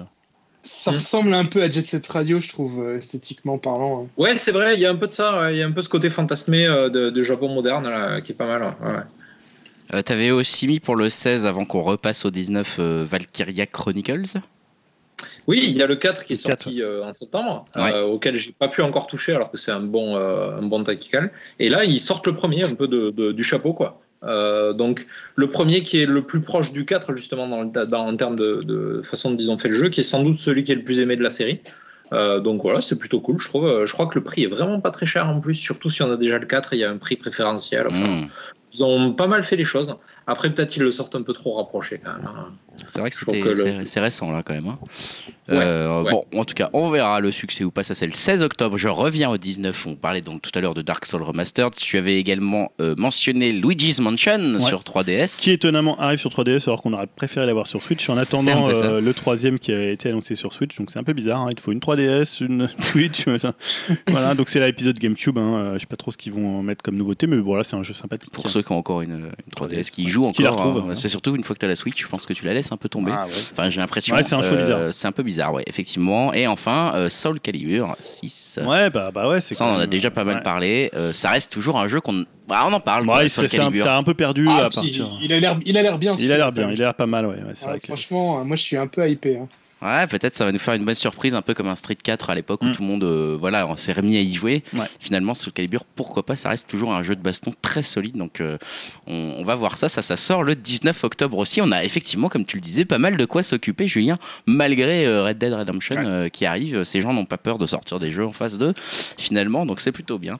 Voilà, bah écoutez, je crois que ça va conclure, il me semble, hein, la partie jeux vidéo. On va finir en musique. Alors, je rappelle bien sûr que si vous voulez bah, réagir à tout ce qu'on s'est dit, euh, réagir aux albums dont on a parlé, réagir aux news pourries, hypantes, etc. Parce que vous n'êtes pas d'accord sur notre point de vue, n'hésitez pas, ou que vous êtes d'accord, ou n'hésitez pas à venir sur webcast.fr. Euh, on sera là pour vous répondre. En tout cas, Dimitri sera là pour vous répondre, ça c'est sûr, puisque c'est son taf euh, et qu'il est en CDI, on le rappelle. Et voilà. Et du coup, vous pouvez aussi aller mettre des étoiles partout où bon vous semble, le nombre d'étoiles qui, de- qui- qui vous plaît. On, est, on a essayé d'être présent, on s'est inscrit en tout cas sur, sur euh, comment ça s'appelle Sur Spotify, voilà. Donc a priori maintenant Webcast est disponible sur Spotify aussi. On sait pas si ça va durer bien longtemps parce que comme on met des extraits musicaux. Alors, est-ce qu'on serait pas aussi sur les ondes d'une radio bretonne? Ah si, on est Si sur les ondes d'une radio. affaire, Oh putain, j'avais oublié. C'est Pas c'est- encore. ouais, pas encore. C'est Dim qui va. C'est Dim qui gère le Euh, projet. on a été contacté par euh, une radio bretonne qui s'appelle Disco Boom, qui souhaiterait euh, nous diffuser, si j'ai bien compris, euh, les mercredis et les samedis. Euh, j'ai pas encore les horaires exacts, faut qu'on en rediscute avec eux. Mais on, Ça se trouve, ça va pas se faire, mais on leur fait quand même de la Voilà. C'est pas grave, on Non, ça se fait pas, c'est cool. Euh, en tout cas, bon, voilà, peut-être à suivre. hein. En tout cas, c'est cool pour Spotify. Je sais, comme je disais, je sais pas si on va y rester à cause des extraits musicaux et on va peut-être se Ouais. faire virer, mais c'est pas grave, hein, on aura tenté. Vous nous Euh, retrouverez sur la radio bretonne, là, il n'y a aucun doute. Là, c'est c'est bon, c'est gentil. Euh, merci à Elohim, merci à Di, merci à Julien de nous avoir accompagnés pour ce podcast 67. On se retrouve pour le Et- 68 bientôt. Euh, et on On finit en n'écoute musique. pas un petit morceau Si, quand si, même à la bien sûr, on finit Tu en musique. tu l'avais, t'en avais choisi un, Dim, ou On pas finit en musique, mais j'ai pas d'infos moi là-dessus pour le moment, donc euh, je ne sais pas si. Ah non, mais j'en ai trouvé un. Toi, t'en as un Si déjà. Ah, moi aussi, j'en avais un. Mais Ah, vas-y, Dim, alors, peut-être Dim, hein, Moi, je l'ai choisi pendant l'émission. alors. tu, tu- tu as Bah, été. moi, je, pro- je- moi, je proposais euh, le dernier single de Prodigy qui sort bientôt un nouvel album qui s'appelle Lights Up. Et euh, donc, je trouvais euh, qu'il avait une petite vibe euh, old school. Ah, Ça ressemble un peu à l'album qu'il y avait juste avant The Fat of the Land. Je me rappelle plus du nom de l'album. Generation euh, for G- Music voilà, for ouais, G- G- Generation. Ouais. Je trouve que c'est un morceau qui ferait pas trop tâche sur cet album-là et Waouh. qui est vraiment une bonne patate. Quoi. Eh bah écoute, c'est. Tu sais comment il s'appelle le morceau, tu le sais ou pas? Euh, pas- Lights Up. Lights Up Ok, bon, bah on va se quitter avec Prodigy. Putain, ça fait bizarre de dire ça. Ça fait quelques temps que j'avais pas entendu parler d'eux. Euh, et puis, bah, on se retrouve pour euh, l'épisode 68 dans une quinzaine de jours. Voilà, on vous dit à bientôt. Salut à tous. Salut à tous. Salut. Salut.